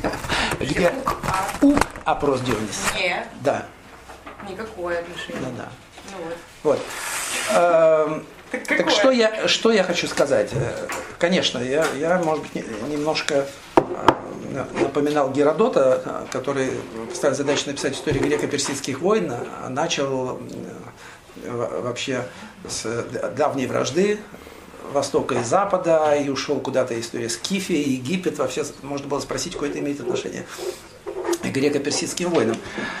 Но в защиту своего тезиса, что я вам скажу? Что причем здесь э, миф о досократиках? Он имеет прямое отношение, потому что стереотип досократиков э, в чем э, как бы в чем он вводит в заблуждение, что почему он совершенно он, он, он искажает историю ранней греческой мысли и тем самым мешает нам правильно понимать, как Платон и Аристотель относятся к, этим, к этим корням. Во-первых, потому что в, одну в кучу вот этих досократиков свалили две традиции совершенно различные. На мой взгляд, не было ни- никакого начала греческой философии. Были, и это не, не- это не мой взгляд, это опять же античный взгляд а, о том, что э, одна традиция, одна греческая философия возникла в Ионии, пошла от Фалеса. Это ионийская традиция естественной истории. Кстати, эти люди, нет никаких указаний на то, что они называли себя философами и что они употребляли термин философия.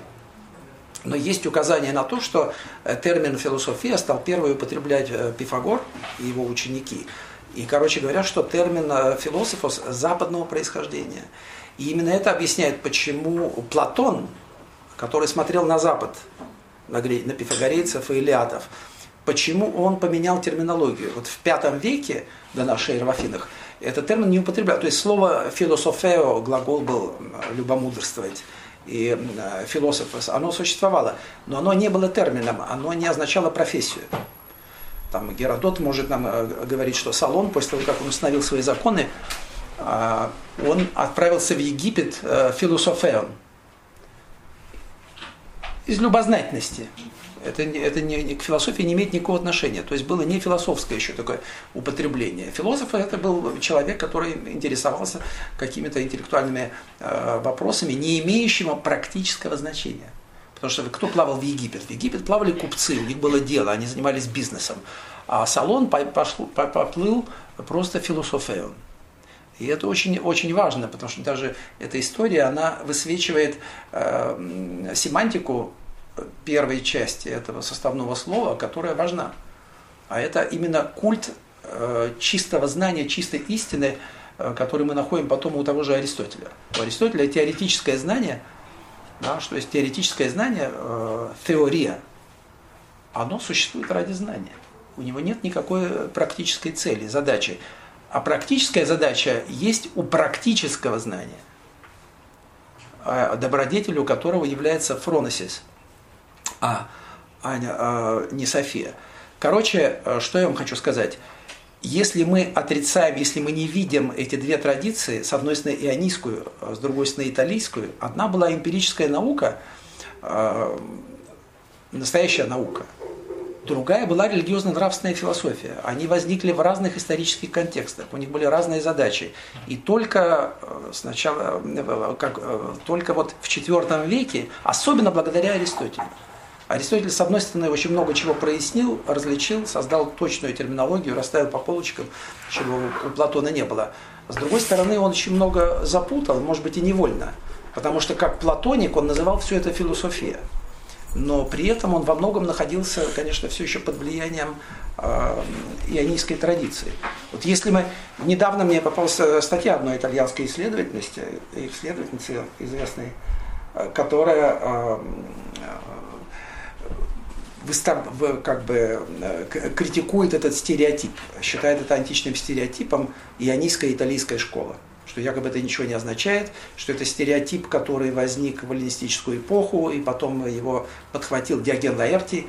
Единственная история античной философии, античная история античной философии, которая до нас дошла, это Диоген Лаэртий.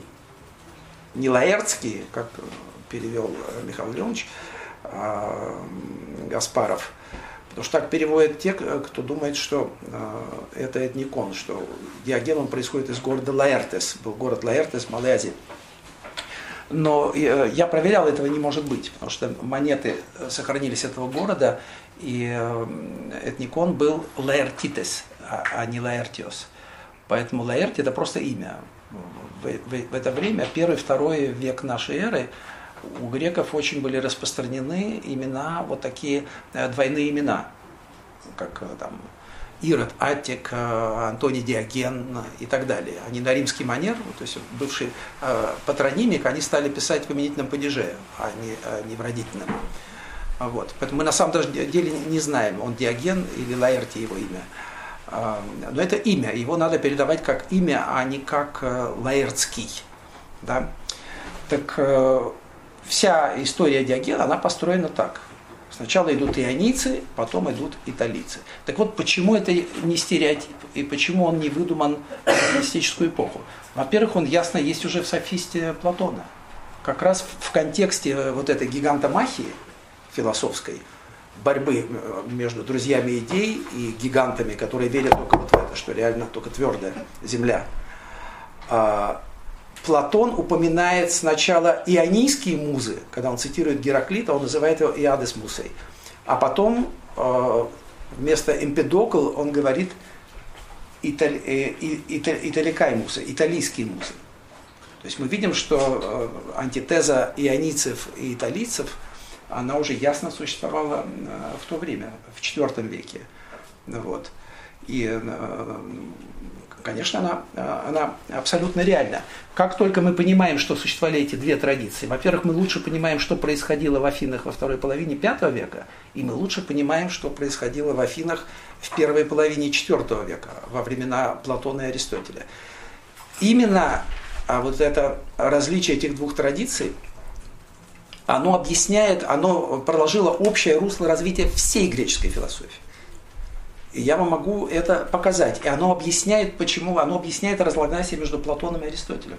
Э, Платон был больше под влиянием Запада, италийской метафизики и учения о бессмертной душе. Аристотель э, был больше под, под влиянием э, ионийской традиции. Но при этом он, конечно, старался найти компромисс. В вопросе о, о отношении души к телу Аристотель в типичной для него характерной манере выбрал путь середины опять, компромисса. Потому что до Аристотеля были две точки зрения. Либо, с одной стороны, существовала натуралистическая точка зрения ионийцев, что э, душа есть, но она представляет свой физический элемент.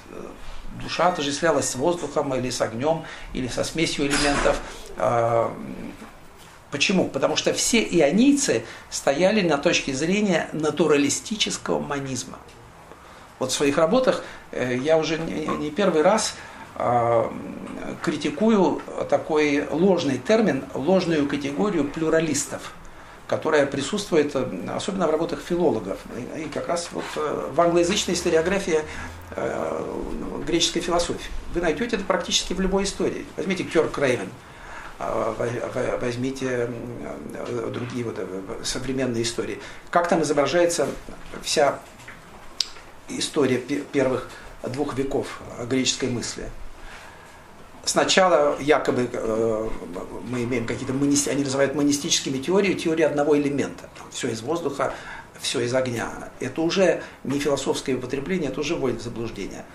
Потом Парменид выдвигает свои э, знаменитые там, возражения, и Зенон свои парадоксы, доказывающие невозможность э, движения множества. И в ответ на это возникают теории плюралистов.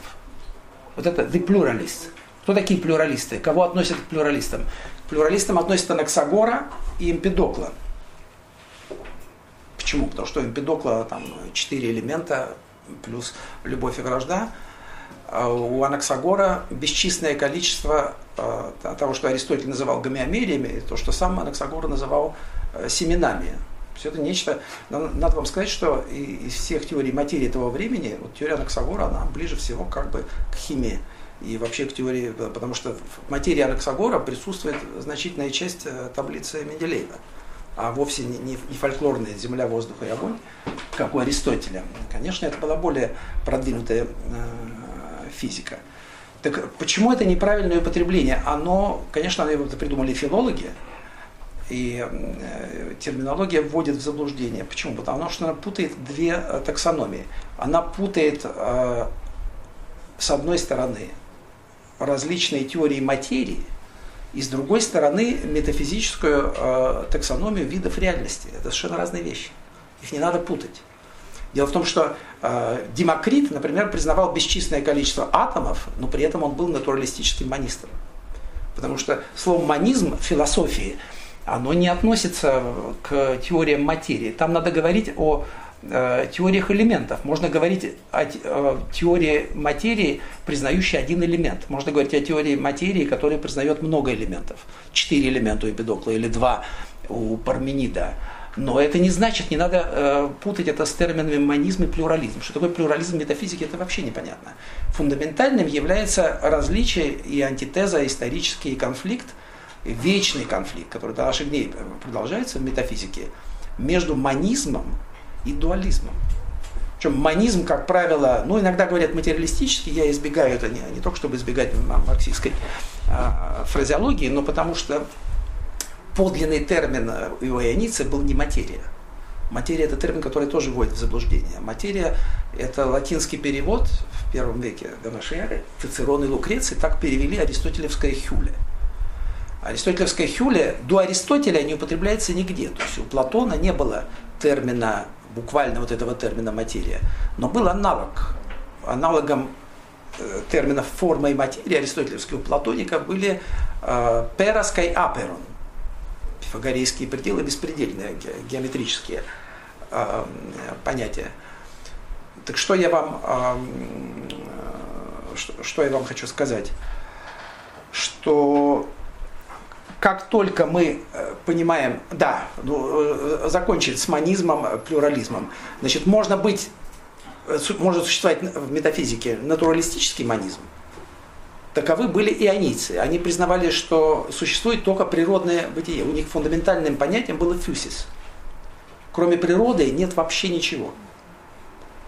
И именно поэтому, почему можно говорить о научной революции в Милете, не только потому, что там впервые была создана э, не антропоморфная картина мира и история мира, натуралистическая картина мира, где происхождение мира объяснялось без всякой ссылки на богов. Там не было никаких мифологических богов. Мир возник из бесконечного океана материи э, под действием вихрей напоминает нам теорию Канта Лапласа, да, образования Солнечной э, системы. И у Анаксагора мир образуется э, посредством вихря, но Анаксагор пошел на какой-то компромисс. Потому что изначально была антитеза у пифагорейцев, на Западе была, конечно, идея э, э, божественного ума демиургического, который творит космос. Эту идею Платон взял у пифагорейцев. На Востоке была идея космогонического вихря. И что сделал Анаксагор? Анаксагор, возможно, я не знаю, возможно, он в это верил. А, он допустил, что помимо а, вот этой ионийской материи, смеси элементов, существует боже, божественный ум, нус, который тоже есть физическая субстанция, но очень тонкая. И именно он запускает этот вихрь. То есть вихрь не спонтанный, у него это программа, его, он запущен умом, и это объясняет нам гармонию, э, красоту космоса и так далее. Надо сказать, что ни Платон, ни Аристотель э, не восприняли это. Они а, просто они почувствовали, что это искусственная конструкция. Аристотель с насмешкой говорит, что а, Анаксагор пользуется своим умом как театральной машиной. Потому что в греческом театре, знаете, когда э, надо было завершить, завершить драму, э, то театральная машина спускала Бога с небес, и, и он все, все разрешал, все заканчивалось. Вот. Э, то есть Анаксагор употреб... Э, Аристотель в чем упрекает Анаксагора? В том, что он использует ум, чтобы запустить эту машину, а потом дальше все происходит по законам механики. И, и, и это ум не провиденциальный, это не настоящий Бог, понимаете? По этой же причине и Платон, и платоновский Сократ также относился э, к Анаксагору. Вот. Так поймите теперь, что ионийская и и, и итальянская традиция. Давайте я вам э, дам сейчас очень э, кратко, просто мое, мой взгляд на основании вот критики всех этих стереотипов, если мы теперь скорректируем все это, примем во внимание э, то, что эти э, стереотипы можно удалить, и посмотреть, как теперь будет выглядеть развитие греческой философии вплоть до Платона и Аристотеля, потому что мы увидим, как, откуда взялись их системы. Да? Я оставлю э, в стороне хронологию, э, периодизацию. Ранняя греческая философия представлена двумя основными традициями. Более ранней восточной, ионийской, с начала VI века, и более поздней западной, италийской, с последней 3-6 века до нашей эры. Первая возникла в греческих полисах ионийского Додекаполиса, 12-градия, таких как Милет, Эфес, Клозамены, Самос, и родоначальником ее считался Фалес Милецкий, основатель Милетской школы западно-греческая или италийская традиция обязана своим происхождением Пифагору из Самоса, переселившемуся в так называемую Великую Грецию, то есть Южную Италию, в Кратон город. Ахейский город Кратон, это такой был штаб и, э, пифагорейцев, так сказать, где находился э, глава и основная пифагорейская школа, около 532 года до нашей эры, и основавшему там пифагорейскую школу. К ионийской традиции относится Милетская школа, Фалес Анаксимандр Анаксимен, 6 век, Гераклит Эфесский, около 540 до 480, Анаксагор из Клазамен, к ней примыкает и Абдерская школа атомистики. Вот это, друзья мои, опять же, здесь я подчеркиваю свое отличие. Ни в одной западной англоязычной истории э, греческой философии вы не найдете утверждения, что атомистика вырастает из ионийской традиции. Вы найдете неверное утверждение, что якобы она вырастает из элейской метафизики, из метафизики учения Парменида о бытии. Это не только неверно, на мой взгляд, это совершенно абсурдно. Во-первых, потому что это опровергает сам же Парменид, который говорит в третьем фрагменте, что бытие и сознание, или ну, мышление это очень такой условный перевод, ноэйн, он утверждает ментальную природу реальности.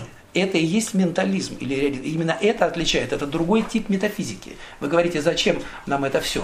А потому что Платон принимал другой тип метафизики, не тот, который принимал Аристотель.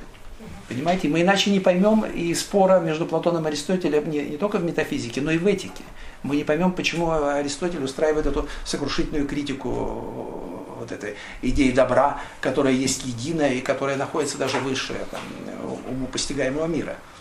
Все это можно объяснить исторически. К италийской традиции, помимо пифагорейской школы, принадлежит Ксенофан, Элейская школа, Парменид Зенон Мелис и Эмпедокла из Агригента в Сицилии. Первые греческие философы, особенно ионийцы, были одновременно и первыми учеными. Аристотель характеризовал их как фюсиологи, как физиологи, или исследователи природы, фюсис. А их сочинения, как правило, были озаглавлены «перифюсиос» – «о природе». Ну, есть такое скептическое мнение, что якобы этот э, титул э, стал стандартным только в IV веке. В библиотеке якобы Аристотеля э, стали книгам прикреплять такую этикетку «перифюсиос», но, на мой взгляд, это сомнительно. И даже если это не был формальным титулом, все равно понятие природы было фундаментальным, основополагающим в ионийской традиции. И э, неправда, неправда, что Аристотель всех так называемых досократиков считал физиками. Это просто неверно. Существует, э, существует текст свидетельства, э, совершенно неоспоримое, э, из утраченного сочинения Аристотеля, из, если я не путаю, из Перифилософиас. Это один из важнейших трактатов Аристотеля, вот, который не сохранился из ранних диалогов Перифилософиас и Протрептик. Это цитирует Симплики, но поскольку там уникальная терминология, нет никаких э, оснований сомневаться. Да? Аристотель говорил в этом сочинении, он называл элейских философов, западных вообще всех вот этих философов, он называл их не физиками.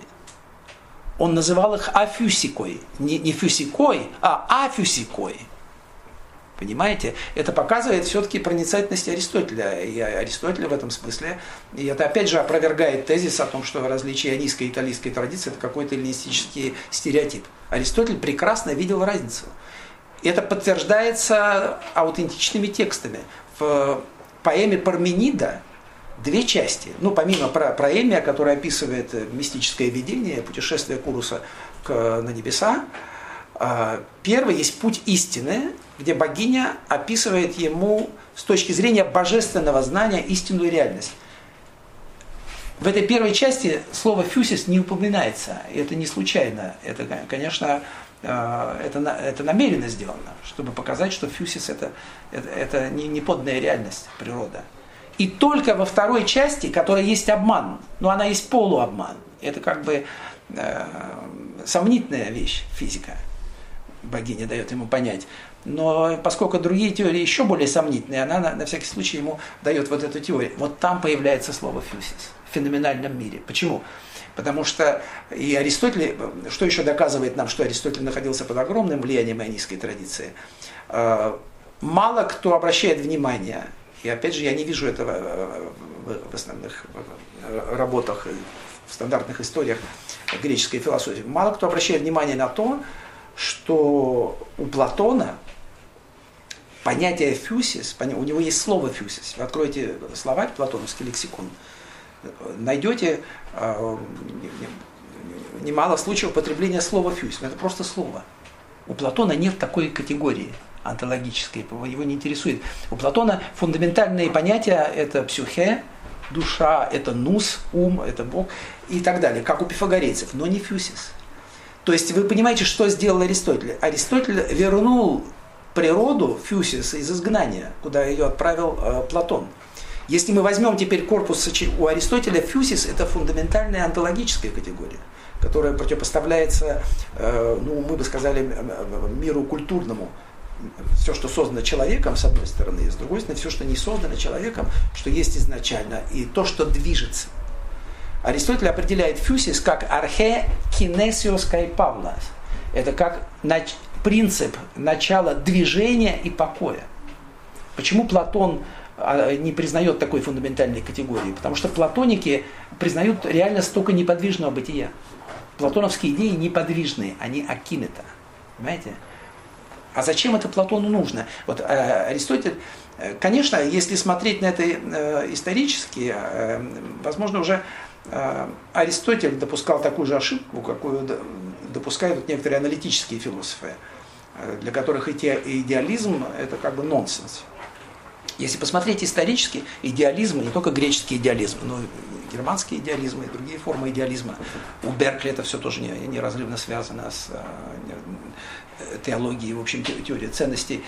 А идеализм всегда связан с этикой, с этической философией. Да. Ну, тут мы вспоминаем, конечно, и, и Ницше, который считал, что, э, знаете, у, у Ницше был своеобразный взгляд на, на Сократа, и, зависящего от него Платона. Он считал, что э, Сократ это такой совратитель, это злой демон, где происходит грехопадение с, с его изобретением диалектики, и он противопоставляет этому так называемый трагический век. Трагич... Тут много мифологии, ницшеанской, но Ницше считал, конечно, что идеализм был э, придуман э, для а, обоснования вот этой новой э, морали. На самом деле, конечно, это, это чрезмерное упрощение, все, что говорит Ницше, но, несомненно, и у пифагорейцев тоже, поймите, друзья мои, в поэме Парменида, где вот это сущее, реальное, а, да, оно описывается как сфера, оно э, находится в руках богини правды. Его держит в руках э, правда, так же, как у Платона идея добра находится над постигаемым миром. Это, э, это одна и та же философия. И я в своей, в своей работе о Пармениде я высказываю э, такую гипотезу, что платоновский э, символ Солнца, знаете, в конце шестой, начале седьмой книги «Государства», э, Сократ в ответ на пожелания собеседников, что он объяснил им природу добра, он не дает им прямого ответа, но приводит три аналогии символических. Это сначала аналогия Солнца, потом аналогия разделенной линии, так называемые уровни бытия и их соотнесение с когнитивными способностями от низшей до высшей, и потом символ пещеры. Я утверждаю, и я в это верю, что аналогия Солнца взята из пифагорейской традиции, и она лежит в основе первой части поэмы Парменида. Потому что то, что Парменид описывает в первой части, а, это не описание какой-то мертвой массы материи, как нас уверяют э, со времен Бернета, а это умное солнце правды, которая идея пифагорейская, которая засвидетельствована также у Гераклита. Гераклит говорит, ну, в передаче Климента Александрийского, э, тут часть контекста не, не подная, но потом идет подная часть. А, возможно, зайдет, имеется в виду за горизонт, э, аэстетонфос, чувственный свет. То де медюнон поте пос антислатой. А как, это уже приписывается Гераклиту, это вот дословная цитата дальше идет. Как можно укрыться от света, который никогда не заходит? Это была религиозно-нравственная идея умного солнца справедливости, от которого невозможно скрыться. Тут, с одной стороны, идея э, всевидящего ока, э, такая распространенная довольно религиозная идея, э, что от Бога не, не, невозможно сокрыться. Да? И я думаю, что это, это все тогда выстраивается в стройную картину. Эта идея была пифагорейская, и она отражена в первой части поэмы Парменида и во фрагменте Гераклита. И нам тогда становится понятно, почему в государстве Платона перед этим Платон упоминает солнце Гераклита. Понимаете? Это, это совершенно не, э, не, не может быть э, случайным. Вот. Ионийская традиция, вот это очень важно, друзья мои, зародилась в непосредственной связи с мореплаванием, торговлей и колонизационной практикой Милета. Метрополии более 90 дочерних городов, разбросанных по берегам Черного и Средиземного моря. Морские экспедиции требовали знаний по географии, навигационной астрономии, метеорологии и так далее. Фалесу, первому философу и ученому э, ионийской традиции, приписывалась наутике астрология, морская астрономия. А Анаксимандр по преданию возглавил колонизационную экспедицию в Аполлонию на Понте. Теперь это город Созопол в Болгарии. Ионийцы впервые отказались от мифологической картины мира и заменили ее ранее научной картиной мира, в которой космос возникает естественным путем из хаотического состояния проматерии. Воды у Фалеса, беспредельной природы у Анаксимандра, воздуха у Анаксимена. По своим общефилософским взглядам ионийцы были натуралистическими монистами и эволюционистами, а в теории познания эмпириками и сенсуалистами, впервые признавшими универсальность и единство физических законов. отменив тем самым мифологическое деление Вселенной на божественную, небесную и смертную земную часть. Поймите, друзья мои, философия Платона была ответом на эту научную революцию. Почему?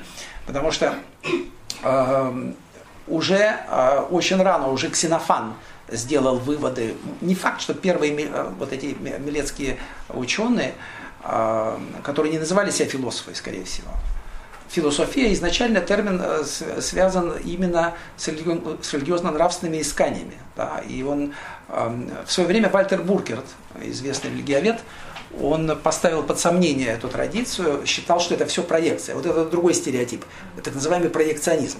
Друзья мои, это очень сомнительная методология, проекционизм. Ну, э, два примера проекционизма. Э, например, отношение Платона к пифагорейцам. Посмотрите, что пишут сейчас. Последний э, англоязычный автор, серьезный, Уильям Гатри, автор, в общем, многотомной истории греческой философии, в 60-е годы, был, наверное, последний, который признавал огромную зависимость Платона от пифагорейцев следуя, опять же, античной традиции. Теперь этого нет. Сейчас вышло, вышли эти э, тома под редакцией Хафмана и других, где э, зависимость Платона от пифагорейца сводится до минимума. Почему? потому что это были десократики. А десократики, они были физикалисты, они не, не поднимались еще на, на такую. Это все вот эти же, э, мы, те же самые э, стереотипы. Друзья мои, э, многие филологи, которые пытаются, например, выводить ионийскую космогонию там, из Гесиода или из поэзии, они не, не, не понимают э, такую вещь. А, а, они не понимают, что это действительно была научная революция. Потому что если мы возьмем даже этику или политические взгляды, то здесь э, была какая-то предшествующая традиция. Этические э, взгляды э, были у греческих элегиков, у поэтов, там у Гомера можно найти. Вот. Но ничего похожего на натуралистическую физику и геоцентрическую модель космоса не было. Этого просто не существовало. И никакого аналога на Востоке не существовало. Поэтому совершенно несостоятельны те теории, которые пытаются вот греческую философию и науку вывести с Востока.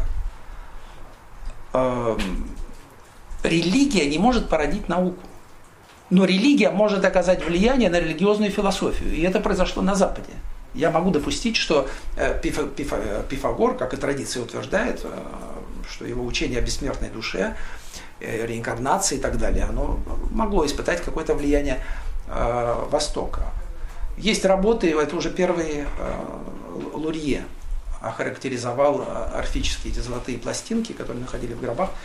Он назвал их паспортами для входа в рай и э, связал их с египетской книгой мертвой. Тут еще он считал их э, греческой адаптацией египетской книги мертвой. Потом это независимо от Лурье, даже не ссылаясь на нее, ну просто не знаю, доказывали такие серьезные исследователи, как Цунц, и сейчас эта точка зрения довольно широко распространенная. Могло быть, я не спорю, какое-то влияние эсхатологических воззрений египетской религии на Пифагора и пифагорейцев, но не на ионийскую физику, потому что геоцентрическую модель космоса создал Анаксимандр. Это надо, это надо понять, потому что никаких свидетельств о том, что она где-то еще была, не было. Анаксимандр Милецкий был э, не просто первый грек, он, он был первый человек на планете Земля, который понял, что небо существует под землей тоже. Этого никто не знал. Он считал, что Земля это диск, и что с другой стороны ходят антиподы. Они ходят ногами вверх по этой земле. Вы можете себе представить, какой это, это, это вызывало шок в шестом веке э, до, нашей, до нашей эры. Э, к чему это привело? Ну, во-первых, это привело, конечно, к потрясению, потому что были поколебленные самые устои греческой религии всякая религия, греческая в том числе, основана на противопоставлении небесного и земного. А тут у Анаксимандра Вселенная бесконечна. Здесь нет ни верха, ни низа. А где небо? Неба никакого нет. А что сделал Пифагор, на мой взгляд? Пифагор – это был другой гений на другом, на, на другом, на западном конце, который создал совершенно другую метафизику и другую э, космологию. Он уже не мог вернуться к э, мифологическим представлениям антропоморфным Гомера. Поэтому он многое взял э, э, на, на Востоке, но, во-первых, он, он ограничил бесконечную Вселенную одним космосом и сделал его творением божественного ума. Тем самым А как, кстати, пифагорейцы, э, как они вышли из такого затруднения? Ведь в новой космологии, где Земля стала небольшой шайбой в центре сферического космоса, не осталось места для Аида. Потому что в традиционной эсхатологии души уходят под землю. Это подземный, где хтония, ее, не, ее вообще не осталось. Э, пифагорейцы придумали э, довольно остроумный выход из этого положения. Они сказали, что мы живем в Аиде сейчас, и земная жизнь, мы сейчас мертвы.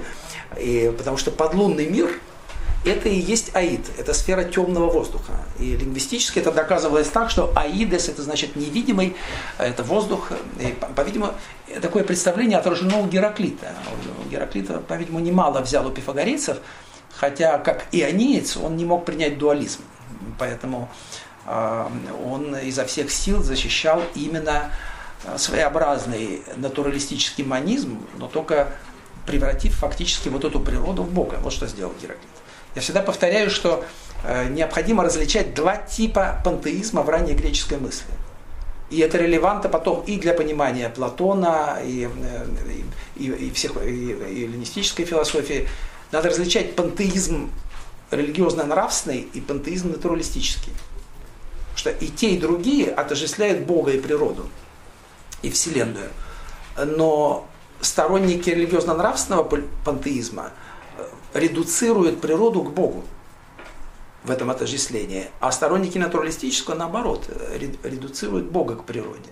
И отсюда э, выходят все такого рода непонимания. Поэтому ионийский, я думаю, что натуралистический манизм произошел из Милета. Уже Аристотель говорит, что ранее эти мыслители, они считают божественным, ну, наделяют божественными характеристиками эту свою изначальную природу, где под божественностью не имеется в виду провиденциальный Бог, к которому можно обращаться в молитве или э, которого можно там э, страшиться наказания в загробном царстве. Для Платона важно именно это. Совершенно не случайно в государстве Платона десятая книга посвящена э, загробной участи, загробному воздаянию, судьбе душ. Понимаете? И ничего подобного мы не находим у Аристотеля. Что мы видим опять Э, а, антитезу э, италийского и как бы ионийского мировоззрения. В методологии ионийцев наблюдение и эксперимент играли существенную роль. А невидимом они заключали на основании эмпирических свидетельств. Вот это э, другое упущение э, существующего такого мейнстрима историографии раннегреческой философии, они игнорируют э, вот этот термин текмерион и Я иллюстрирую это в своих работах. Эм, этого, этого мы не находим на Западе, но это мы находим у ионийцев. Например, для ионийцев вращение э, небесного свода, оно было эмпирическим доказательством. Текмерион. Слово текмерион, оно могло означать и улику, например, в суде. Это то, на основании чего можно было что-то доказать или реконструировать. Поэтому э, вот употребление, употребление этого термина, этой методологии, конечно, они опровергают тезис Карла Поппера. Поппер, вы знаете, в своих работах назад десократикам, и вот в этой книге сейчас «Мир Парменида», который он восхищается десократиками. Почему? Потому что якобы они не были эмпириками, они не, не, не, полагали, не, не использовали э, наблюдения, они просто дерзко выдумывали дерзкие такие теории. И потом эти теории э, э, начинают бороться между собой, происходит такой дарвиновский отбор, и так развивается наука. Все это в рамках э, поперовской борьбы с догмой эмпиризма. Но эмпиризм был, друзья мои, по крайней мере, Поппер в него не верил, а вот эти ученые, они верили. Они доказывали все на основании свидетельств. Так Анаксимандр высказал гениальную догадку о происхождении первых животных из воды на основании наблюдения окаменелых иглокожих дактилографический тест говорит, что по Анаксимандру жизнь зародилась в океане, что правда. И что первые живые существа, они были покрыты э, оболочками с иглами Акантодисе. Возможно, он, он, эм, а, Анаксимандр сделал этот вывод на основании наблюдения окаменелых иглокожих. Анаксагор на основании изучения госпотамского метеорита заключил, что Солнце – металлическая масса – раскаленные, за что э, подвергся судебному преследованию и, как показала вот недавняя публикация папируса, возможно, подвергся пыткам. Потому что папирус, который неправильно читали, Филадема с 19 века. Теперь, согласно Кристиану Вассалу, и, и по-видимому, это абсолютно надежное чтение, потому что сейчас папирологи, они используют, конечно, новую технику, и можно видеть то, что не, не видит простой глаз, то, что глаз филологов 19 века не видит. Так там совершенно четко написано, что Анаксагорас мастигофейс. Анаксагор, которого бичевали. Это была пытка э, в суде. Его привлекли к суду. Друзья мои, это тоже, это вам наглядная иллюстрация столкновения ионийской, и, э, ионийской науки новой и, не скажем, италийской, но э, традиционных религиозных воззрений которые были в Афинах. А, его привлекли к суду по э, так называемому псефизме Диапифа.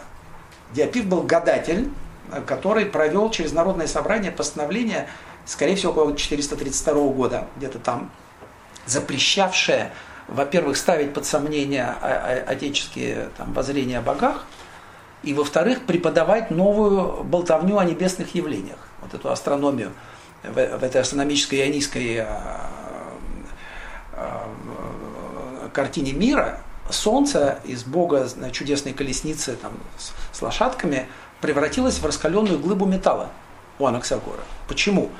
И это опять же не, не была дерзкая выдумка Анаксагора, поскольку у нас есть целая, у нас есть параллельная традиция о том, что Анаксагор э, отправился в Госпотам в Северной Греции изучать метеорит огромный, упавший там. Если вы были в музеях естественной истории, эти метеориты, как правило, железные. То есть э, Анаксагор решил, что упавший метеорит – это осколок Солнца. Он откололся от Солнца или, по крайней мере, э, прилетел. И раз он железный, то и Солнце должно быть железное. Понимаете? Это наука, может быть, с неверным э, заключением, но, но это научное умозаключение. Вопреки Попперу. Поппер считал, что никаких наблюдений у них не было, они просто все выдумали. А алкмион из каротона впервые локализовал сознание в головном мозге на основании анатомического открытия оптических нервов. Вершиной ионийской научной мысли э, была система атомистики. Самая элегантная. Этого, друзья мои, вы не найдете в нынешних э, англоязычных историях греческой философии. Что атомистика – это вершина ионийской традиции. Там всюду говорится об ее якобы элейских, италийских корнях, что абсурдно, потому что Демокрит он был иониец. Самая элегантная и последовательная система механистического детерминизма философии, созданная Демокритом из Абдер и опередившая свое время на, на 2000 лет. Представители италийской традиции, наоборот, с самого начала были убежденными дуалистами. Вот это, друзья мои, это простой факт, э, но который очень часто игнорируют. Именно что все ионийцы были натуралистическими монистами. Практически все италийцы пифагорейцы и элиаты, они были дуалистами, они не были монистами. В чем это выражалось? Это выражалось не только в подходе к проблеме отношения души и тела, это отражалось также на космологии. У них даже космология была э, дуалистичной у пифагорейцев. То есть, поймите, почему можно говорить о настоящей научной революции в Милете и создании именно там научной картины мира – как мы можем вообще отличить э, научную теорию от ненаучной? Даже та же самая теория противоположностей. Очень просто. А, теория фундаментальных противоположностей физических у Анаксимандра, у других ионийцев, она никак не маркирована аксиологически. Анаксимандр нигде не говорит, что горячее это хорошее, там, а холодное это плохое. А в пифагорейской таблице противоположностей совершенно четко предел ассоциируется с добром, то агатон, и беспредельное ассоциируется со злом. То есть вот э, пифагорейская метафизика, от которой одновременно есть этика, она есть и политика, и теология, и все вместе, это таблица противоположностей, она дает нам первый пример метафизической этики, где этика, этическая система построена на метафизических основаниях. Пифагорейцы первые отвечают на вопрос, что есть добро и зло. Добро есть все, что так или иначе восходит к универсальному принципу предела, который по всей Вселенной разлит но он проявляется в разных сферах. Он проявляется и в, в космологии, в биологии, и, и, в развлечении пола, э, свет и тьма, э, в математике. Всюду присутствует э, два начала – предел и беспредельное.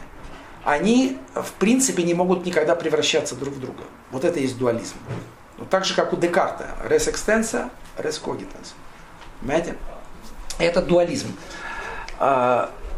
В отличие от ионийцев, они были в теории познания рационалистами и априористами, признавали не только реальность, но и онтологический, гносеологический примат формы, особенно числа над материей.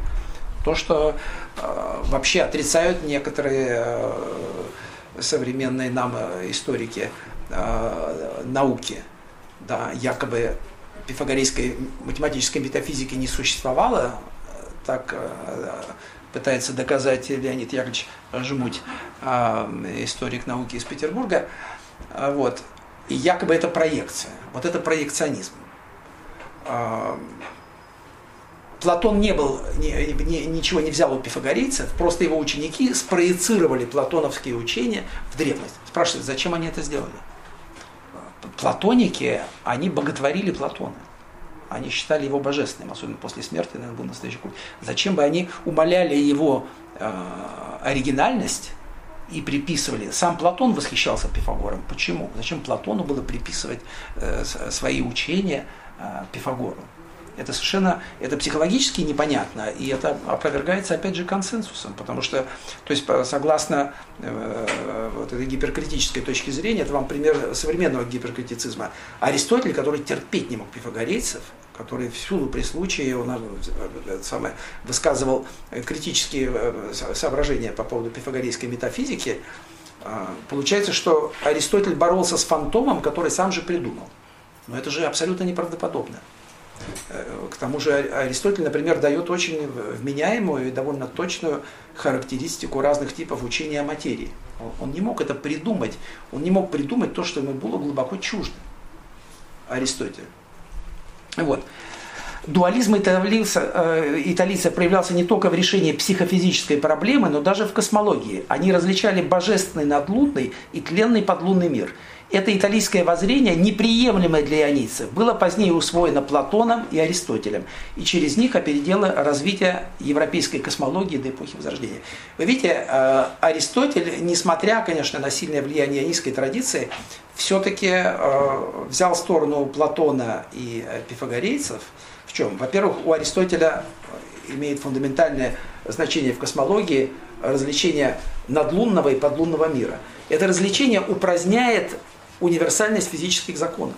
Потому что физические законы, которые действуют под Луной, они не действуют над Луной. Там начинается божественный мир. Там э, все сделано из эфира, особого элемента пятого, который не подвержен возникновению и уничтожению. Это мы живем здесь в грешном этом мире, где четыре элемента, а, они превращаются друг в друга. И это, здесь, конечно, э, очевидно совершенно влияние пифагорейско э, платонические. Так же, как полемика против бесконечности Вселенной у Аристотеля в трактате о небе. Он опровергает там всю... И почему Аристотель так борется с ионистской космогонией? Ну, потому что она ставит под сомнение существование божественного ума. Вы знаете, вряд ли надо считать э, э случайностью то, что практически нет, может быть, есть одно или два исключения, а, но, как, как правило, нет. Философы, которые признавали бесконечную вселенную вслед за Анаксимандром, это Анаксагоры, и потом эпикурейцы, Демокрит, они все признавали бесконечную вселенную, а вовсе не так называемый античный космос, который на самом деле есть только платоновский э, космос. Э, они не признавали и божественное проведение. Ну, это понятно, потому что божественному проведению трудно углядеть за, за миллионами солнечных э, систем и наказать всех грешников там, и так далее.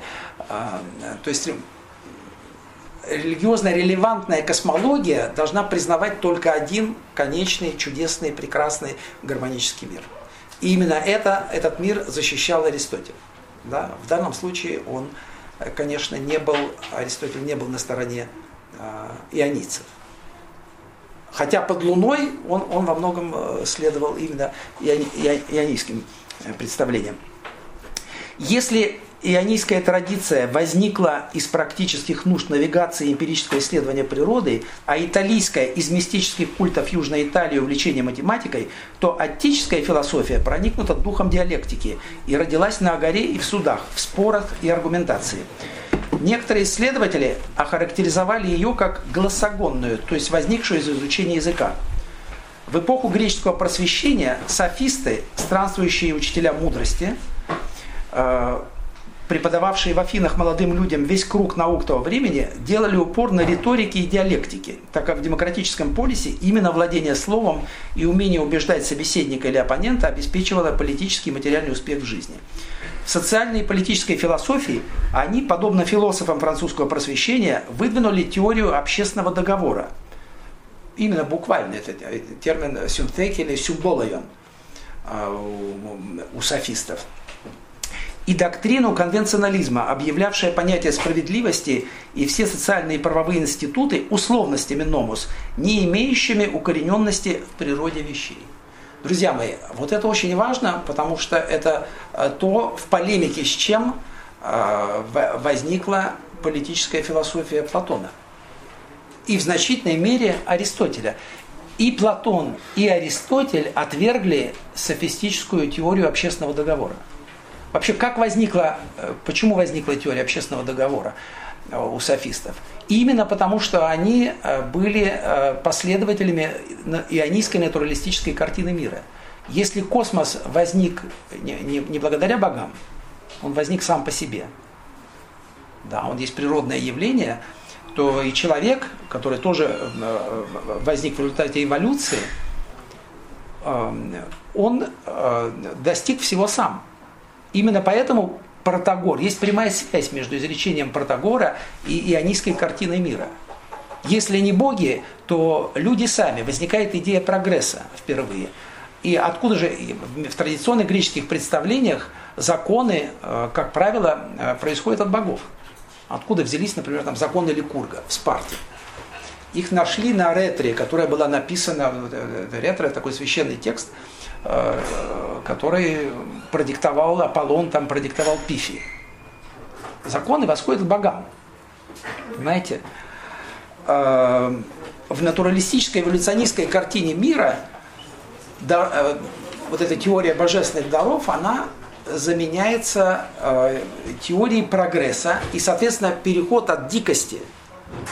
Изначально, согласно софистам, существовало первобытное общество, не существовало законов. Потом в какой-то момент происходит переход к цивилизованному состоянию. Как он происходит? Через договор. Люди в какой-то момент поняли, что им невыгодно и опасно жить в состоянии беззакония. И так возникает право, э, возникает дикая справедливость, возникают суды, государства и так далее. Это чисто антропологический взгляд. Понимаете? И э, Теперь вы меня спросите, то, что Платон отвергал э, это представление, это понятно. Он вообще был теоретическим оппонентом софистов, как и ионийцев. Платон вообще не считал ионийцев философами. Единственный, кого он упоминает, это Анаксагор. Э, только Аристотель впервые упоминает вот, вот всех этих людей. Фалеса, Анаксима. Ну, Фалес был, э, фигурирует, может, у Платона как один из мудрецов, не как физик. Но Анаксимандр и Анаксимен, и, между прочим, Демокрит, уже древние обратили внимание на то, что Демокрит, хотя он был знаком с э, сочинениями Демокрита, он нигде его не упоминает.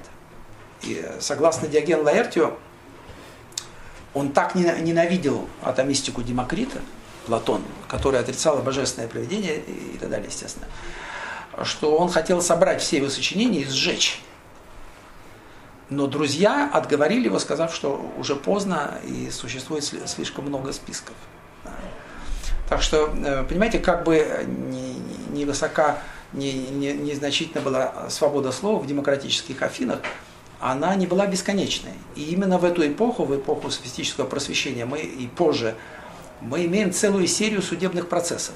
Это процесс Анаксагора, а это процесс потом э, э, Протагора, и э, последний из этих процессов – это процесс Сократа.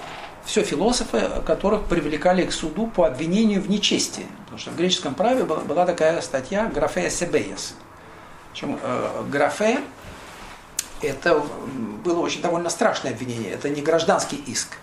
Одно дело дикие, один гражданин привлекает э, к суду другого, и потом он получит возмещение ущерба. Графе – это означало, что обвинителем выступает государство – и тем самым обвиняемый считался просто он врагом полиса. И наказанием была смерть. Поэтому вот Сократ заплатил своей жизнью именно по, по сходному а, по сходному обвинению.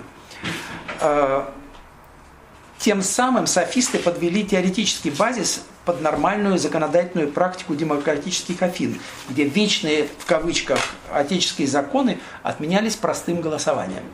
Вот это для Платона, как и для всех э, консервативных мыслителей, было абсолютно неприемлемо. Было неприемлемо, что собирается какая-то толпа орущих, кричащих людей, и они э, меняют вечные э, отеческие законы. Вы знаете, в политическом лексиконе консерваторов ключевым словом было «патриос», «отеческий». Консерваторы были сторонники отеческих законов и отеческой веры. Это патрия. Вот с релятивизмом софистов Платон считал софистов релятивистами. Он считал, что натуралистическая картина мира, на которой опирались софисты, что она фактически упраздняет моральные ценности. Именно так он, он, он интерпретировал и неверно изречение Протагора о том, что человек есть мера всех вещей. Ну, а мы об этом еще э, поговорим. Э, Сократ с релятивизмом софистов полемизировал уже Сократ, который в своих поисках точного определения моральных понятий отстаивал позиции морального реализма, консервативного антидемократического толка. Именно поэтому э, Дельфийский оракул э, назвал, подтвердил, что мудрее э, в ответ на вопрос его друга Херифонта, Херифонт спросил, есть ли кто-нибудь мудрее Сократа, якобы Пифи ответила, что нет никого. Возможно, это в то время, когда Сократ утверждал, что он знает только одно, что он ничего не знает. Вот. Э, антропологизм софиста Протагора «Человек есть мера всех вещей» уже после смерти Сократа опровергал его ученик Платон, еще более непримиримый противник афинской демократии. Исторически философская деятельность Платона может рассматриваться как попытка антипросвещения, попытка опровергнуть самые основания софистики, включая натуралистический манизм онтологии, релятивизм теории познания и конвенционализм в политической философии, и тем самым защитить абсолютность и универсальность моральных ценностей, а также обеспечить в будущем непобедимость Афин в войнах. Платон приписывал позорное поражение Афин в Пелопонесской войне моральному разложению, виновниками которого были софисты и их ученики-демагоги. О том, что движущей силой платоновского философствования был именно поиск политического идеала, свидетельствует сам Платон в своей философской автобиографии в седьмом письме. Обращение к архаической философии пифагорейцев и илиатов и возрождение идеалистической метафизики в Афинах в первой половине IV века до эры находится в русле этой программы – Платон попытался укоренить сократовскую этику в элейской метафизике. Результатом этой попытки оказалась теория идей или вечных форм, на вершине иерархии которых находится идея добра в государстве. В моральной вселенной Платона место физического солнца у ионийцев занимает идея добра, и поэтому оно сравнивается с солнцем. Место тела – душа, а место четырех элементов – четыре добродетели – мудрость, мужество, самоконтроль или целомудрие и э, справедливость. Вот это опять же тезис, который вы не, не найдете в, во всякой, в, в, в любом изложении философии Платона. Э, я думаю, что в Политее, в государстве Платона очень многое построено на этой не декларированной, но явно там присутствующей идее моральной вселенной. Ведь э, Сократ в, это, э, в диалогах этого периода, там, э, в Федонии, он прямо объявляет ионийскую естественную историю совершенно бессмысленным занятием. Ну, он кается в том, что он в молодости немножко этим увлекался, ему интересно было знать, чем мы мыслим там воздухом или кровью э, и так далее, но потом он понял, что это совершенно бесполезная трата времени. Да. Ну вот так, э, между прочим, это тоже один из истоков стереотипа мифа о десократиков. Возможно, в Платоновской академии в какой-то момент существовала иллюзия, а, что начиная с Сократа, философия перестала заниматься природой, космосом и миром и всецело посвятила себя а, человеческому этике. Но, во-первых, а, уже сам Платон в более поздний период написал Тимей, он написал свою космологию. Да. И я уже не говорю про Аристотеля. У Аристотеля львиная доля, все большая часть э, трактатов так называемого аристотелевского корпуса относится как раз к так называемым тафюсикам. То есть э, то, что посвящено природе в широком смысле. Здесь не только, собственно, физика и трактат о небе, космология, о возникновении и уничтожении, метеорология, зоологические трактаты. Это все физика, это все физика у Аристотеля. Да, понимаете? А, даже трактат о душе перипсюхес, он прямо примыкает к этому физическому комплексу Аристотеля. Потому что в перипсюхес, и вот это важно сейчас для нас, потому что надо различать э, натуральную психологию, скажем, естественную психологию в трактате о душе и моральную психологию в Никомаховой этике, которой мы будем заниматься. Ну, термин э, моральная психология, moral psychology, это, конечно, современный термин, его нет у Аристотеля, но понятие есть. Аристотель Эм, совершенно не, не, не случайно э, говорит в начале Никомаховой этики, э, что и поли... но он вообще он даже не говорит об этике, он говорит о политике э, техно, он говорит о политической философии. В это время этика и для Аристотеля еще часть как бы политической, политической философии в широком смысле. Он говорит, что и политический философ должен заниматься проблемой души. Что он хочет сказать? что в трактате о душе у Аристотеля подход к душе биологический фактически. Душа там жизненная сила, которая присутствует, элементарная душа в растениях с функцией там, размножения и питания.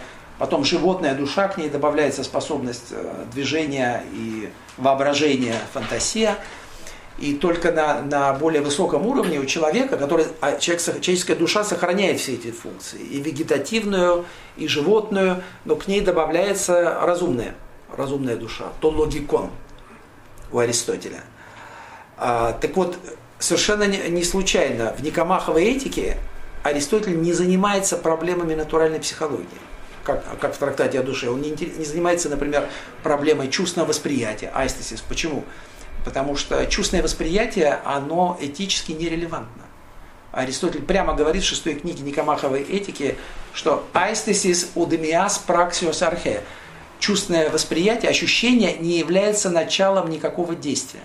То есть оно совершенно, ощущение есть и у животных. Но животные не причастны к действию. По, по Аристотелю животные не действуют, они не причастны к праксис, к практике. Они не могут э, пратень. Почему? Потому что у них нет практического разума. У них есть только э, воображение по Аристотеля. Вот. Э, ну, э, возвращаясь, теория моральной вселенной у Платона. Конечно, это такой полемический образ, который, я думаю, Платон создал как раз в полемике с Протагором и софистическим натурализмом. Исследование природы в духе ионийцев, отвергнутое в диалоге Федон как бессмысленное и бесполезное, в позднем Тимее оказалось реабилитировано в пифагорейском варианте, как своего рода космологический аргумент в пользу существования Бога-творца. Ученик Платона Аристотель, в отличие от учителя, создал единую энциклопедическую систему знания, включая науки теоретические, метафизика и физика, практические, этика и политика, и творческие, поэтика и риторика – предваряемые органоном, инструментом или сводом сочинений по логике. Особенно велик вклад Аристотеля в методологию и проблемно-апариматическое мышление, дифференциацию философских дисциплин. Аристотель впервые отделил этику от политики и теоретический разум от практического. Вот к этому мы еще вернемся с вами не раз – это момент исключительной важности. Это опять то, что не акцентируется часто в существующей сейчас литературе. То, что, что отличает еще Аристотеля от Платона, то, что именно Аристотель впервые вводит в философию понятие практического разума. Аристотель впервые, он, он не просто различает э, теорию и практику, и терминологически, мы не находим этого у Платона еще, но он различает как бы два ума. У человека отдельно существует э, теоретический ум, который занимается не, необходимым и неизменным бытием, да, таким как да, физика, математика и, возможно, теология. Вот. И с другой стороны, у человека есть практический разум, который занимается выработкой решения, то, что Аристотель называет то э, булевтикон – именно практи практический разум и теоретический разум, они не только различаются, а они имеют разные добродетели. Добродетель теоретического разума в этике Аристотеля – это София, мудрость. Добродетель, то есть совершенство практического разума – это фроносис. То, что на латынь потом перевели как пруденция. Да, отсюда такие термины, как юриспруденция и, э, и так далее. Э, у Платона теоретический и практический разум э, они не, не различаются, возможно, не, не, не, не столько потому, что Платон еще не дошел до этого. Философия Платона холистическая, понимаете, и ему не нужно это развлечение.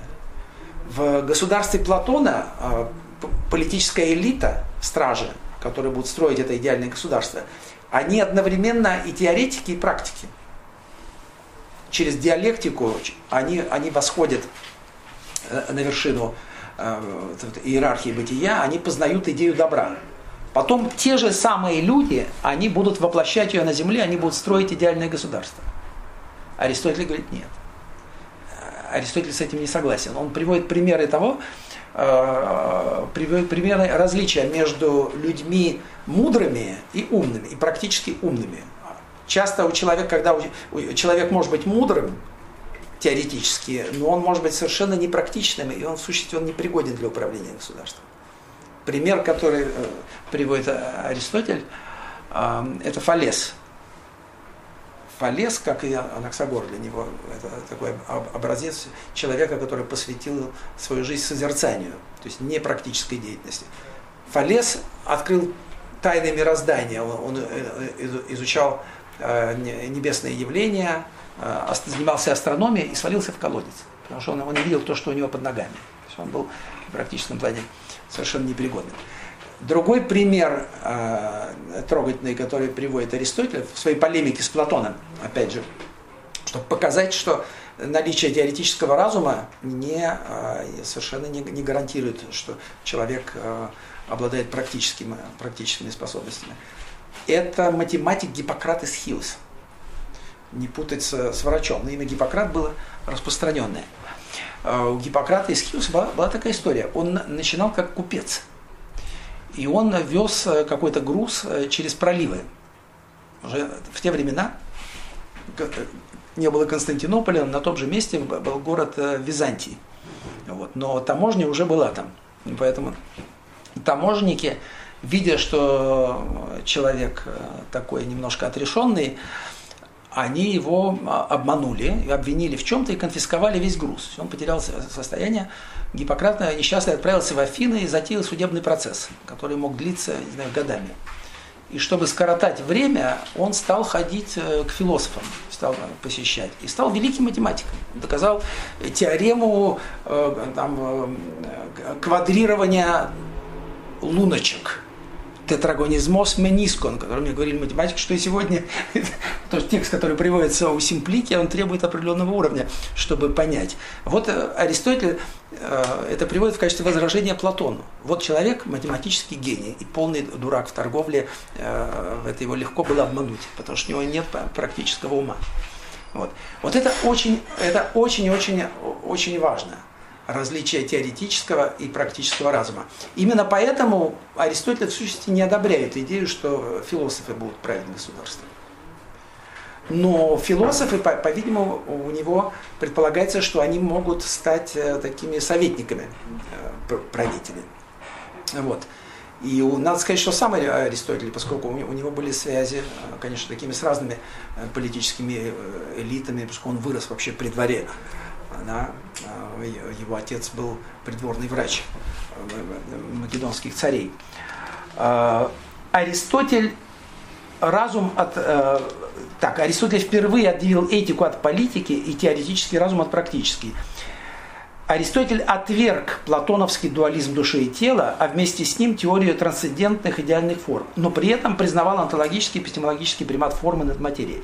Его философия природы пытается соединить ионистский натурализм с платоновской телеологией, хотя это две вещи несовместные.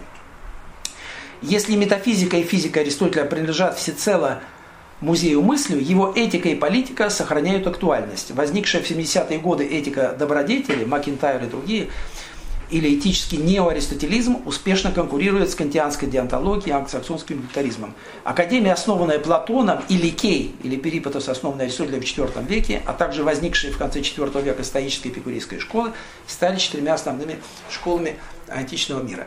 Вот. Ну, это достаточно для, для наших целей. Потом, э, если говорить об эллинистической эпохе, просто чтобы э, показать вам, как э, эти два русла, ионийское и италийское, как они продолжают существовать и взаимодействовать. В эллинистическую эпоху какие были две ведущие школы э, по, после Академии Ликея Аристотелевской? Это была Стоя и Сат Эпикура. Это были стоики эпикурейцы. Философия э, природы стоиков в значительной мере основана на философии природы Гераклита, то есть на ионийской космологии. Она э, признает пантеистическую теологию, не дуализм. Понимаете? А, но при этом а, стойки верят э, в божественное проведение, это для них очень важно. И по существу стоическая философия, конечно, совместима. Э, она, она не то что совместима, ее можно согласовать как-то и примирить с традиционной религией. Стойки были мастера давать аллегорические толкования мифов и э, всех этих образов божественных. Именно поэтому она была такой респектабельной, скажем, такой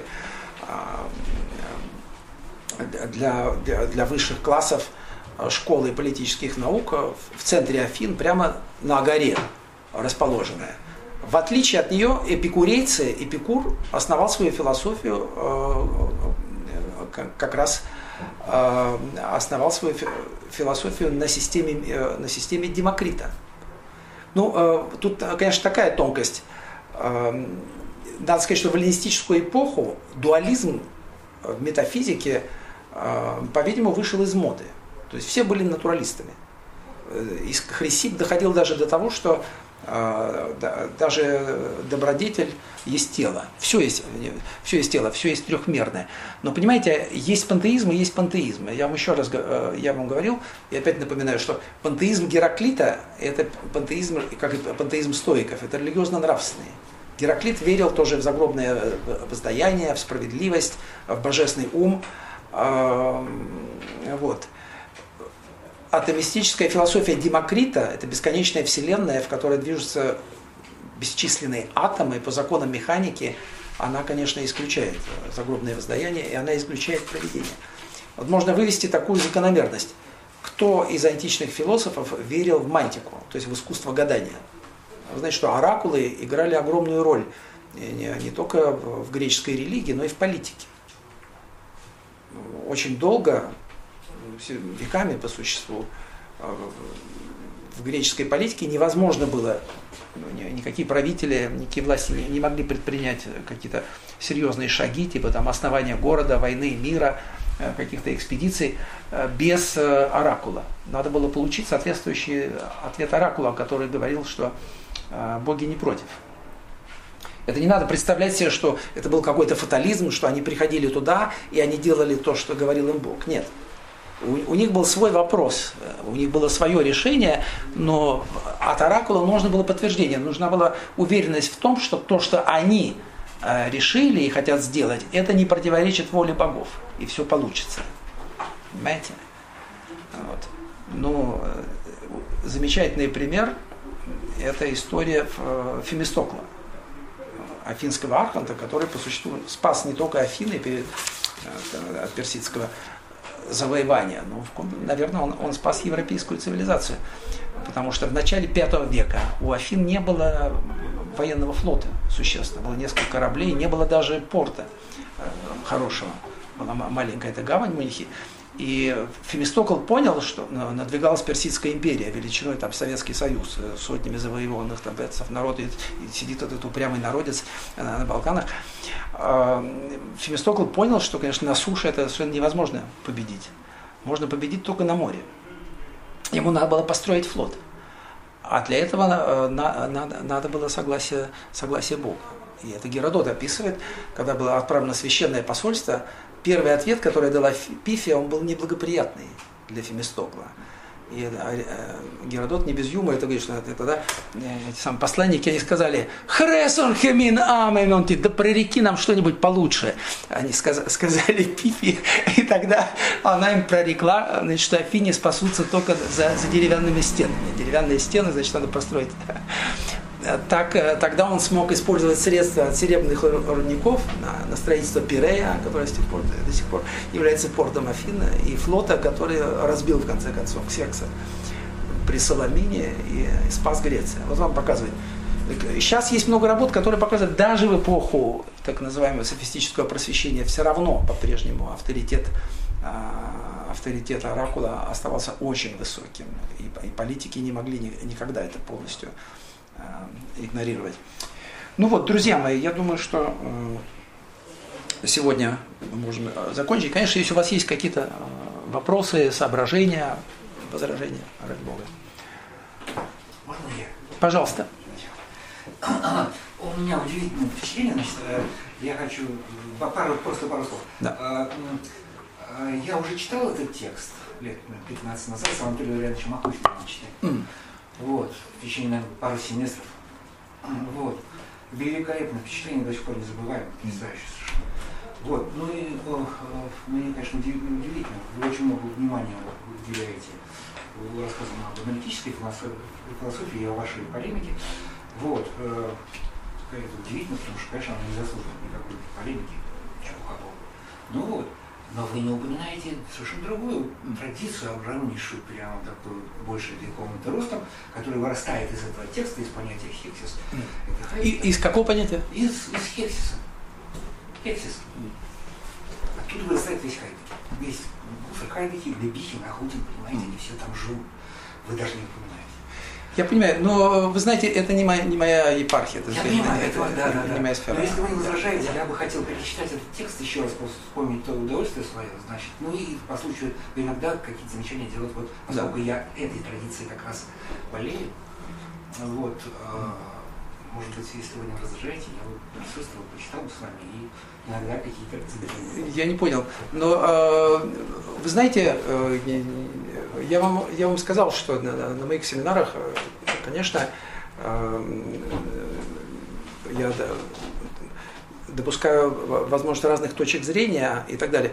Но э, в данном случае мне будет трудно с вами согласиться, потому что, понимаете, это не... Я отношу, я с уважением отношусь, конечно, ко всем этим людям, которых я их знал хорошо, и к этой традиции но это совершенно другие правила игры, не те, по которым играю я. И поэтому здесь нам очень трудно будет найти понимание. Я вообще не знаю среди моих коллег, вот, филологов, классиков, академического толка, я не знаю никого, кто бы цитировал Хайдегера. А, всерьез. Ну, Хайдегер, на мой взгляд, это уже рецепция, это не история философии. Хайдегер э, слишком оригинальный мыслитель для того, чтобы быть э, действительно историком философии. То, что он говорит, его этимология никем из филологов не, не принимаются всерьез. Это, он говорит вещи часто совершенно несерьезно. Иногда он попадает в точку. Вот, и он, конечно, но, э, но... О, о том, что он говорит в данном трактате, э, конечно, целиком я, я, меня мало интересует Хайдегер. Да. Меня интересует Нет, вы знаете, это все очень интересно, но это тема для другого семинара, который, э, семинар, в котором будет... Я, во-первых, я не специалист по, по феноменологии. Это, это это семинар для это какой-то должен быть семинар по, по рецепции, если вы хотите, хайдегеровской интерпретации Аристотеля. Я не могу этим заниматься, потому Я что мне, мне, мне дай бог. Вот. Если у вас по ходу дела есть какие-то э, соображения или вы хотите сказать, в конце концов, я всегда открыт, меня можно переубедить. Даже я знаю пару случаев, э, я в основном не согласен с хайдегеровскими вот интерпретациями, этимологиями его, потому что Хайдегер, как и многие философы так, такого склада, он не понимает разницу между этимологией и историей слова. Он не понимает, что э, э, я даже давно собираюсь написать такое эссе о вреде и пользе этимологии для истории философии. Э, поймите, что этимолог, он занимается археологией смысла. Он рассказывает в слове такой смысл, который, как правило, забыт уже. Понимаете? И для чтения, если мы начнем тексты философские читать этимологически, это будет абсурд. Это, э, э, это, это будет хаос. Бывают случаи, знаете, я сам этим занимался, я сам немножко занимался европейской этимологией. Меня интересовала этимология терминов, которые потом играли роль в греческой философии. У меня есть там статья об этимологии слова антропос, человек. Меня интересовало то, как в греческом языке могут быть преформированы некоторые идеи, Э, которые потом были развиты философы. Это я допускаю, и я отношусь к этому с интересом. Но Хайдегер не занимается этим историческим. Это слишком оригинальный мыслитель, слишком занятый самим собой. Э, поймите, я думаю, для у него, у Хайдегера все эти античные имена это просто маски. Это такая драма идей, так сказать. Я отношусь к этому с уважением. Это рецепция. Рецепция – это респектабельная наука, э, история рецепции есть феноменологическая, э, есть разные другие. Еще, вот. Пожалуйста. Ну, есть, я, нет, я бы хотел, чтобы вы были конкретные. Например, э, что вы в данном случае хотите сказать что, по поводу хексис? Что вы хотите сказать? Будем читать, я вам конкретно покажу. Да нет, ради бога, я говорю, что я всегда открыт к любому толкованию, здесь ничто не, не запрещается. Ну, Но я вам хочу сказать, что не, не ждите от меня, а, во-первых, я не специалист по Хайдегеру, я не феноменолог. Мне это направление вообще не близко. Понимаете? Потому что я люблю ясность и четкость, и э, я иногда... В общем, это мне не близко. Это не значит, что э, я против этого. Пусть э, кому интересно этим занимается. Но кроме хейдерианской рецепции есть разные другие. Понимаете, мы не можем сейчас заниматься рецепцией.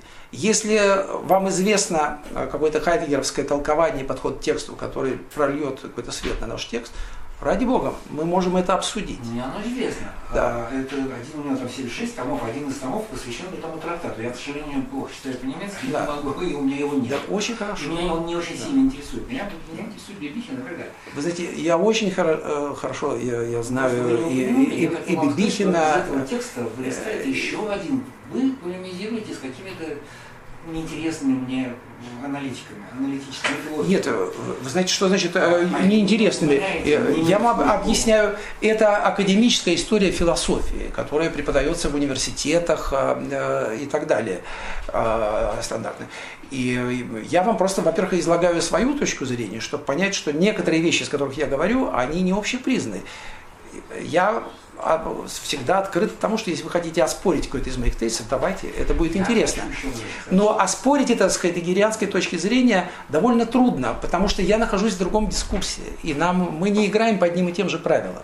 Понимаете? Если я начну вам э, критиковать Хайдегер, ну взяв хотя бы его там э, эти, этимологии слова «лефея» или все, что он пишет о Фюс, это все неправильно, то, что он говорит с точки зрения филолога классического. Понимаете? Но философски это может быть очень интересно. Это, я не против того, знаете, у, у Пикассо была там серия, э, античная мифология, там э, Минотавр Пикассо, правда? Но это не то, чем занимается историк э, античного искусства.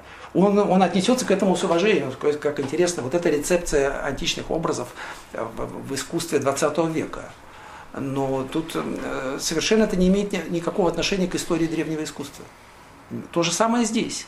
Хайдегер – это феноменологическая это рецепция 20 века, это интересно для тех, кто занимается. Я не, не, не специалист в этой области, поэтому я вам ничего по этому поводу сказать не могу.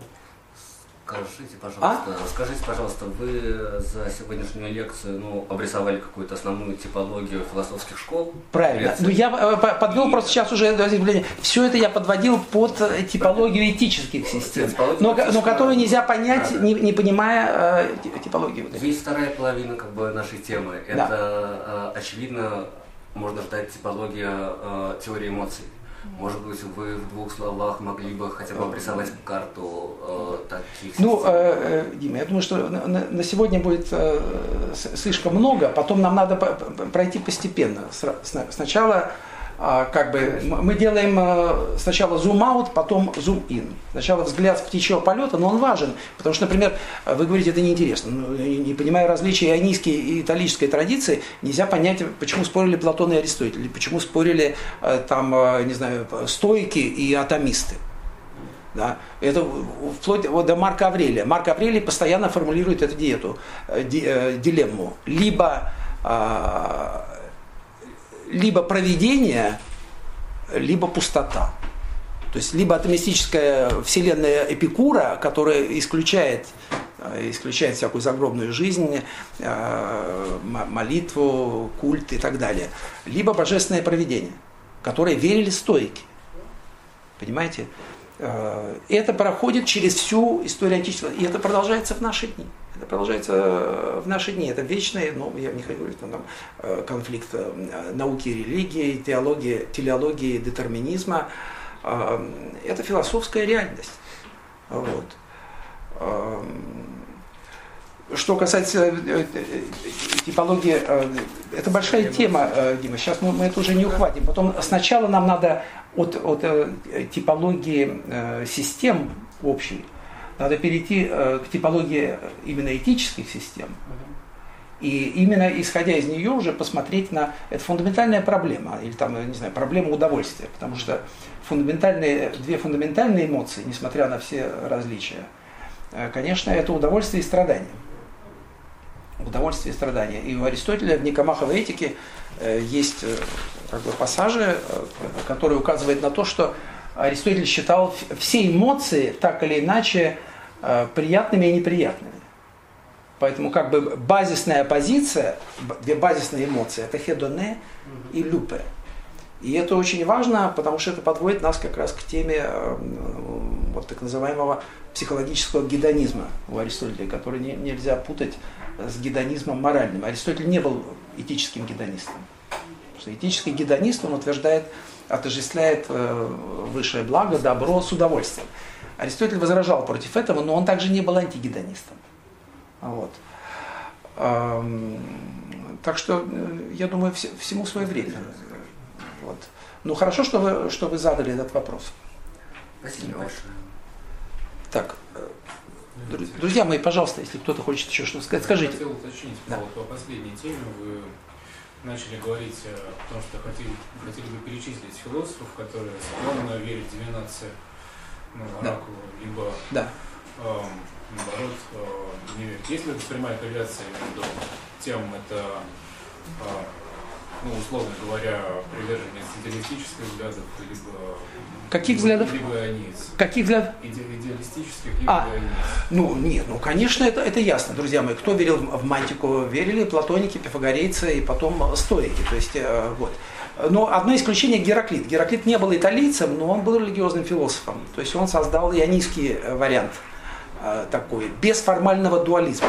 У Платона, у Гераклита в отличие от пифагорейцев, Бог и материя не различаются. Это все божественный огонь, он и материя, он и Бог, он и все на свете. Но вы задаете хороший вопрос. Э, я вам приведу такие примеры. Э, такие примеры. Например, Эпикур а, отрицал мантику. Почему? Потому что он признавал бесконечную вселенную.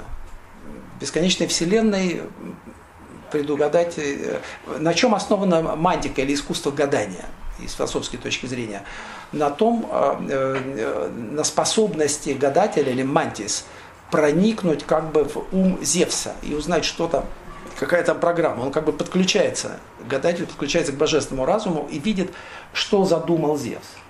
И поэтому, если нет, э, если не признавать божественного проведения, поскольку атомистическая вселенная исключает божественное проведение, там атомы движутся по, согласно слепой необходимости.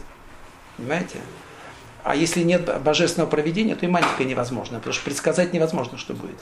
Все происходит согласно слепой необходимости. Поэтому, например, ранний Ксенофан, который находился под влиянием милецев, смеялся над мантикой и высмеивал э, Эпименида, великого гадателя критского.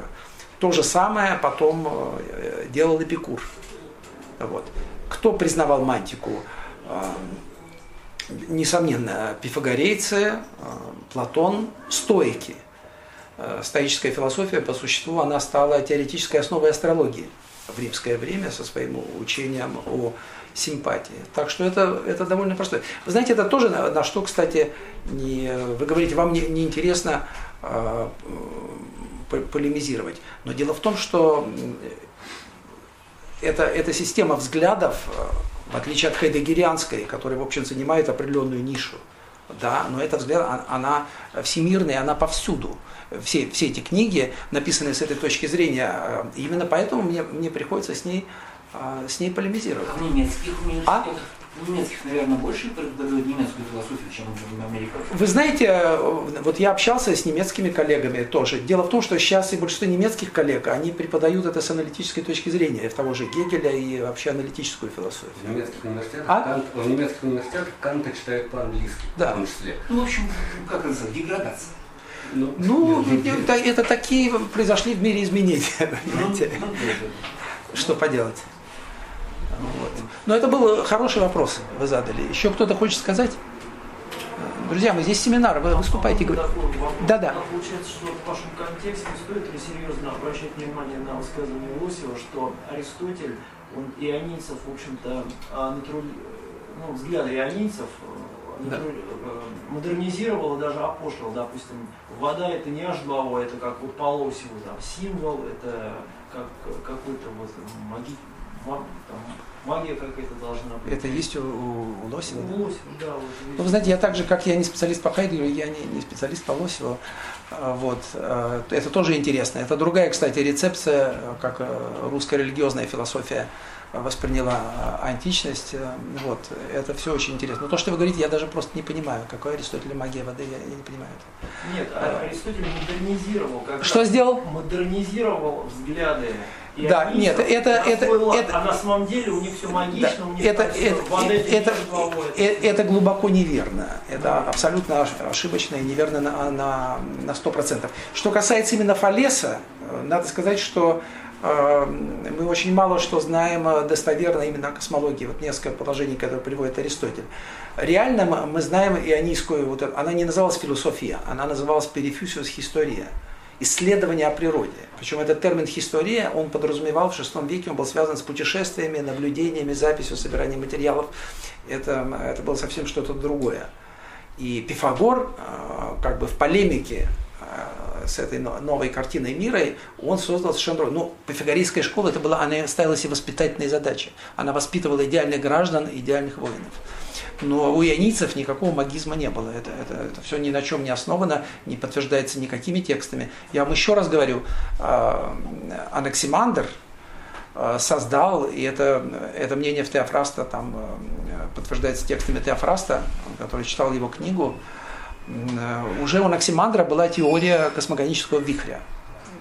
Он, он, он объяснял это все так же, как потом Анаксагор.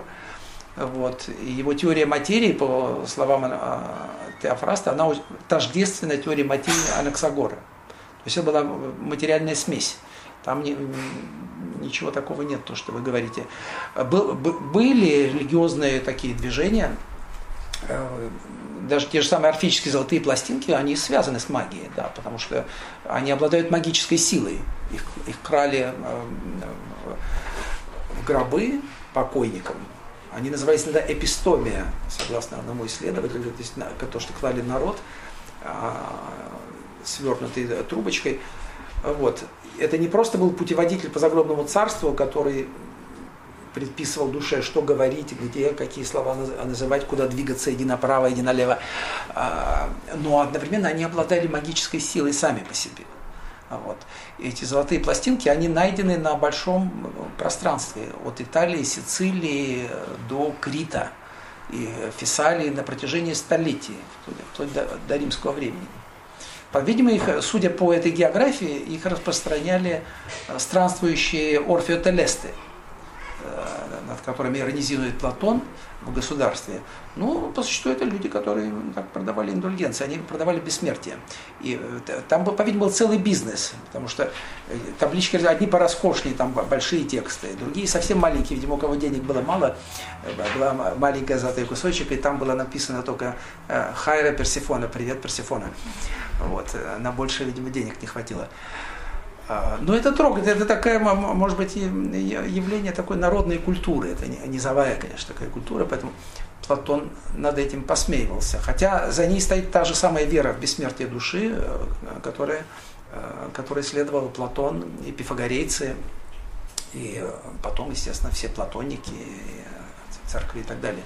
Только отличие пифагорейско-платоновского учения о бессмертии души от христианского в чем? В христианстве душа бессмертна постмортем, от рождения после смерти, но она не существует до рождения. А у пифагорейцев, э, поскольку душа есть фрагмент божества, божественной субстанции, она вообще вечна. Поэтому пифагореец мог помнить э, свои прежние жизни. Пифагор помнил э, пять инкарнаций своих, помнил, что он был Евфорбом во время Троянской войны, и помнил, как его убила стрела, пущенная в него. Ну, вот. Так что, ну, вы знаете, опять же, я ничего не хотел, Лосев, несомненно, э, занимает там заслуженное место э, в истории э, русской философии 20 века. Но опять же, это, это как бы не, я не думаю, что нам поможет в понимании Аристотеля, потому что это было другое время, когда он писал и другие задачи. Вот. У Лосева, вы знаете, какая ошибка? Вот эта его книга называется «Античный космос». Я вам уже, уже говорил, в данном случае античный космос, который знает Лосев, это платоновский космос.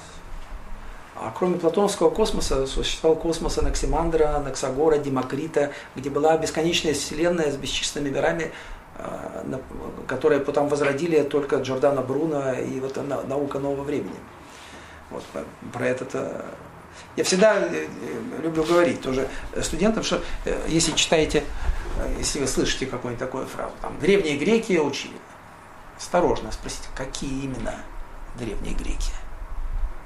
Древняя Греция, понимаете, это была страна во, во всех отношениях плюралистическая. Там каждый город имел своего города бога-защитника, почитали разных богов. Ну, были какие-то общекультурные связи, общие праздники там олимпийские. Но, в принципе, такого не было. Древние, грек, древние греки э, всегда спорили между собой. Именно, именно поэтому их философия, она развивалась действительно. Но она развивалась не так, как нам говорят, от простого к сложному.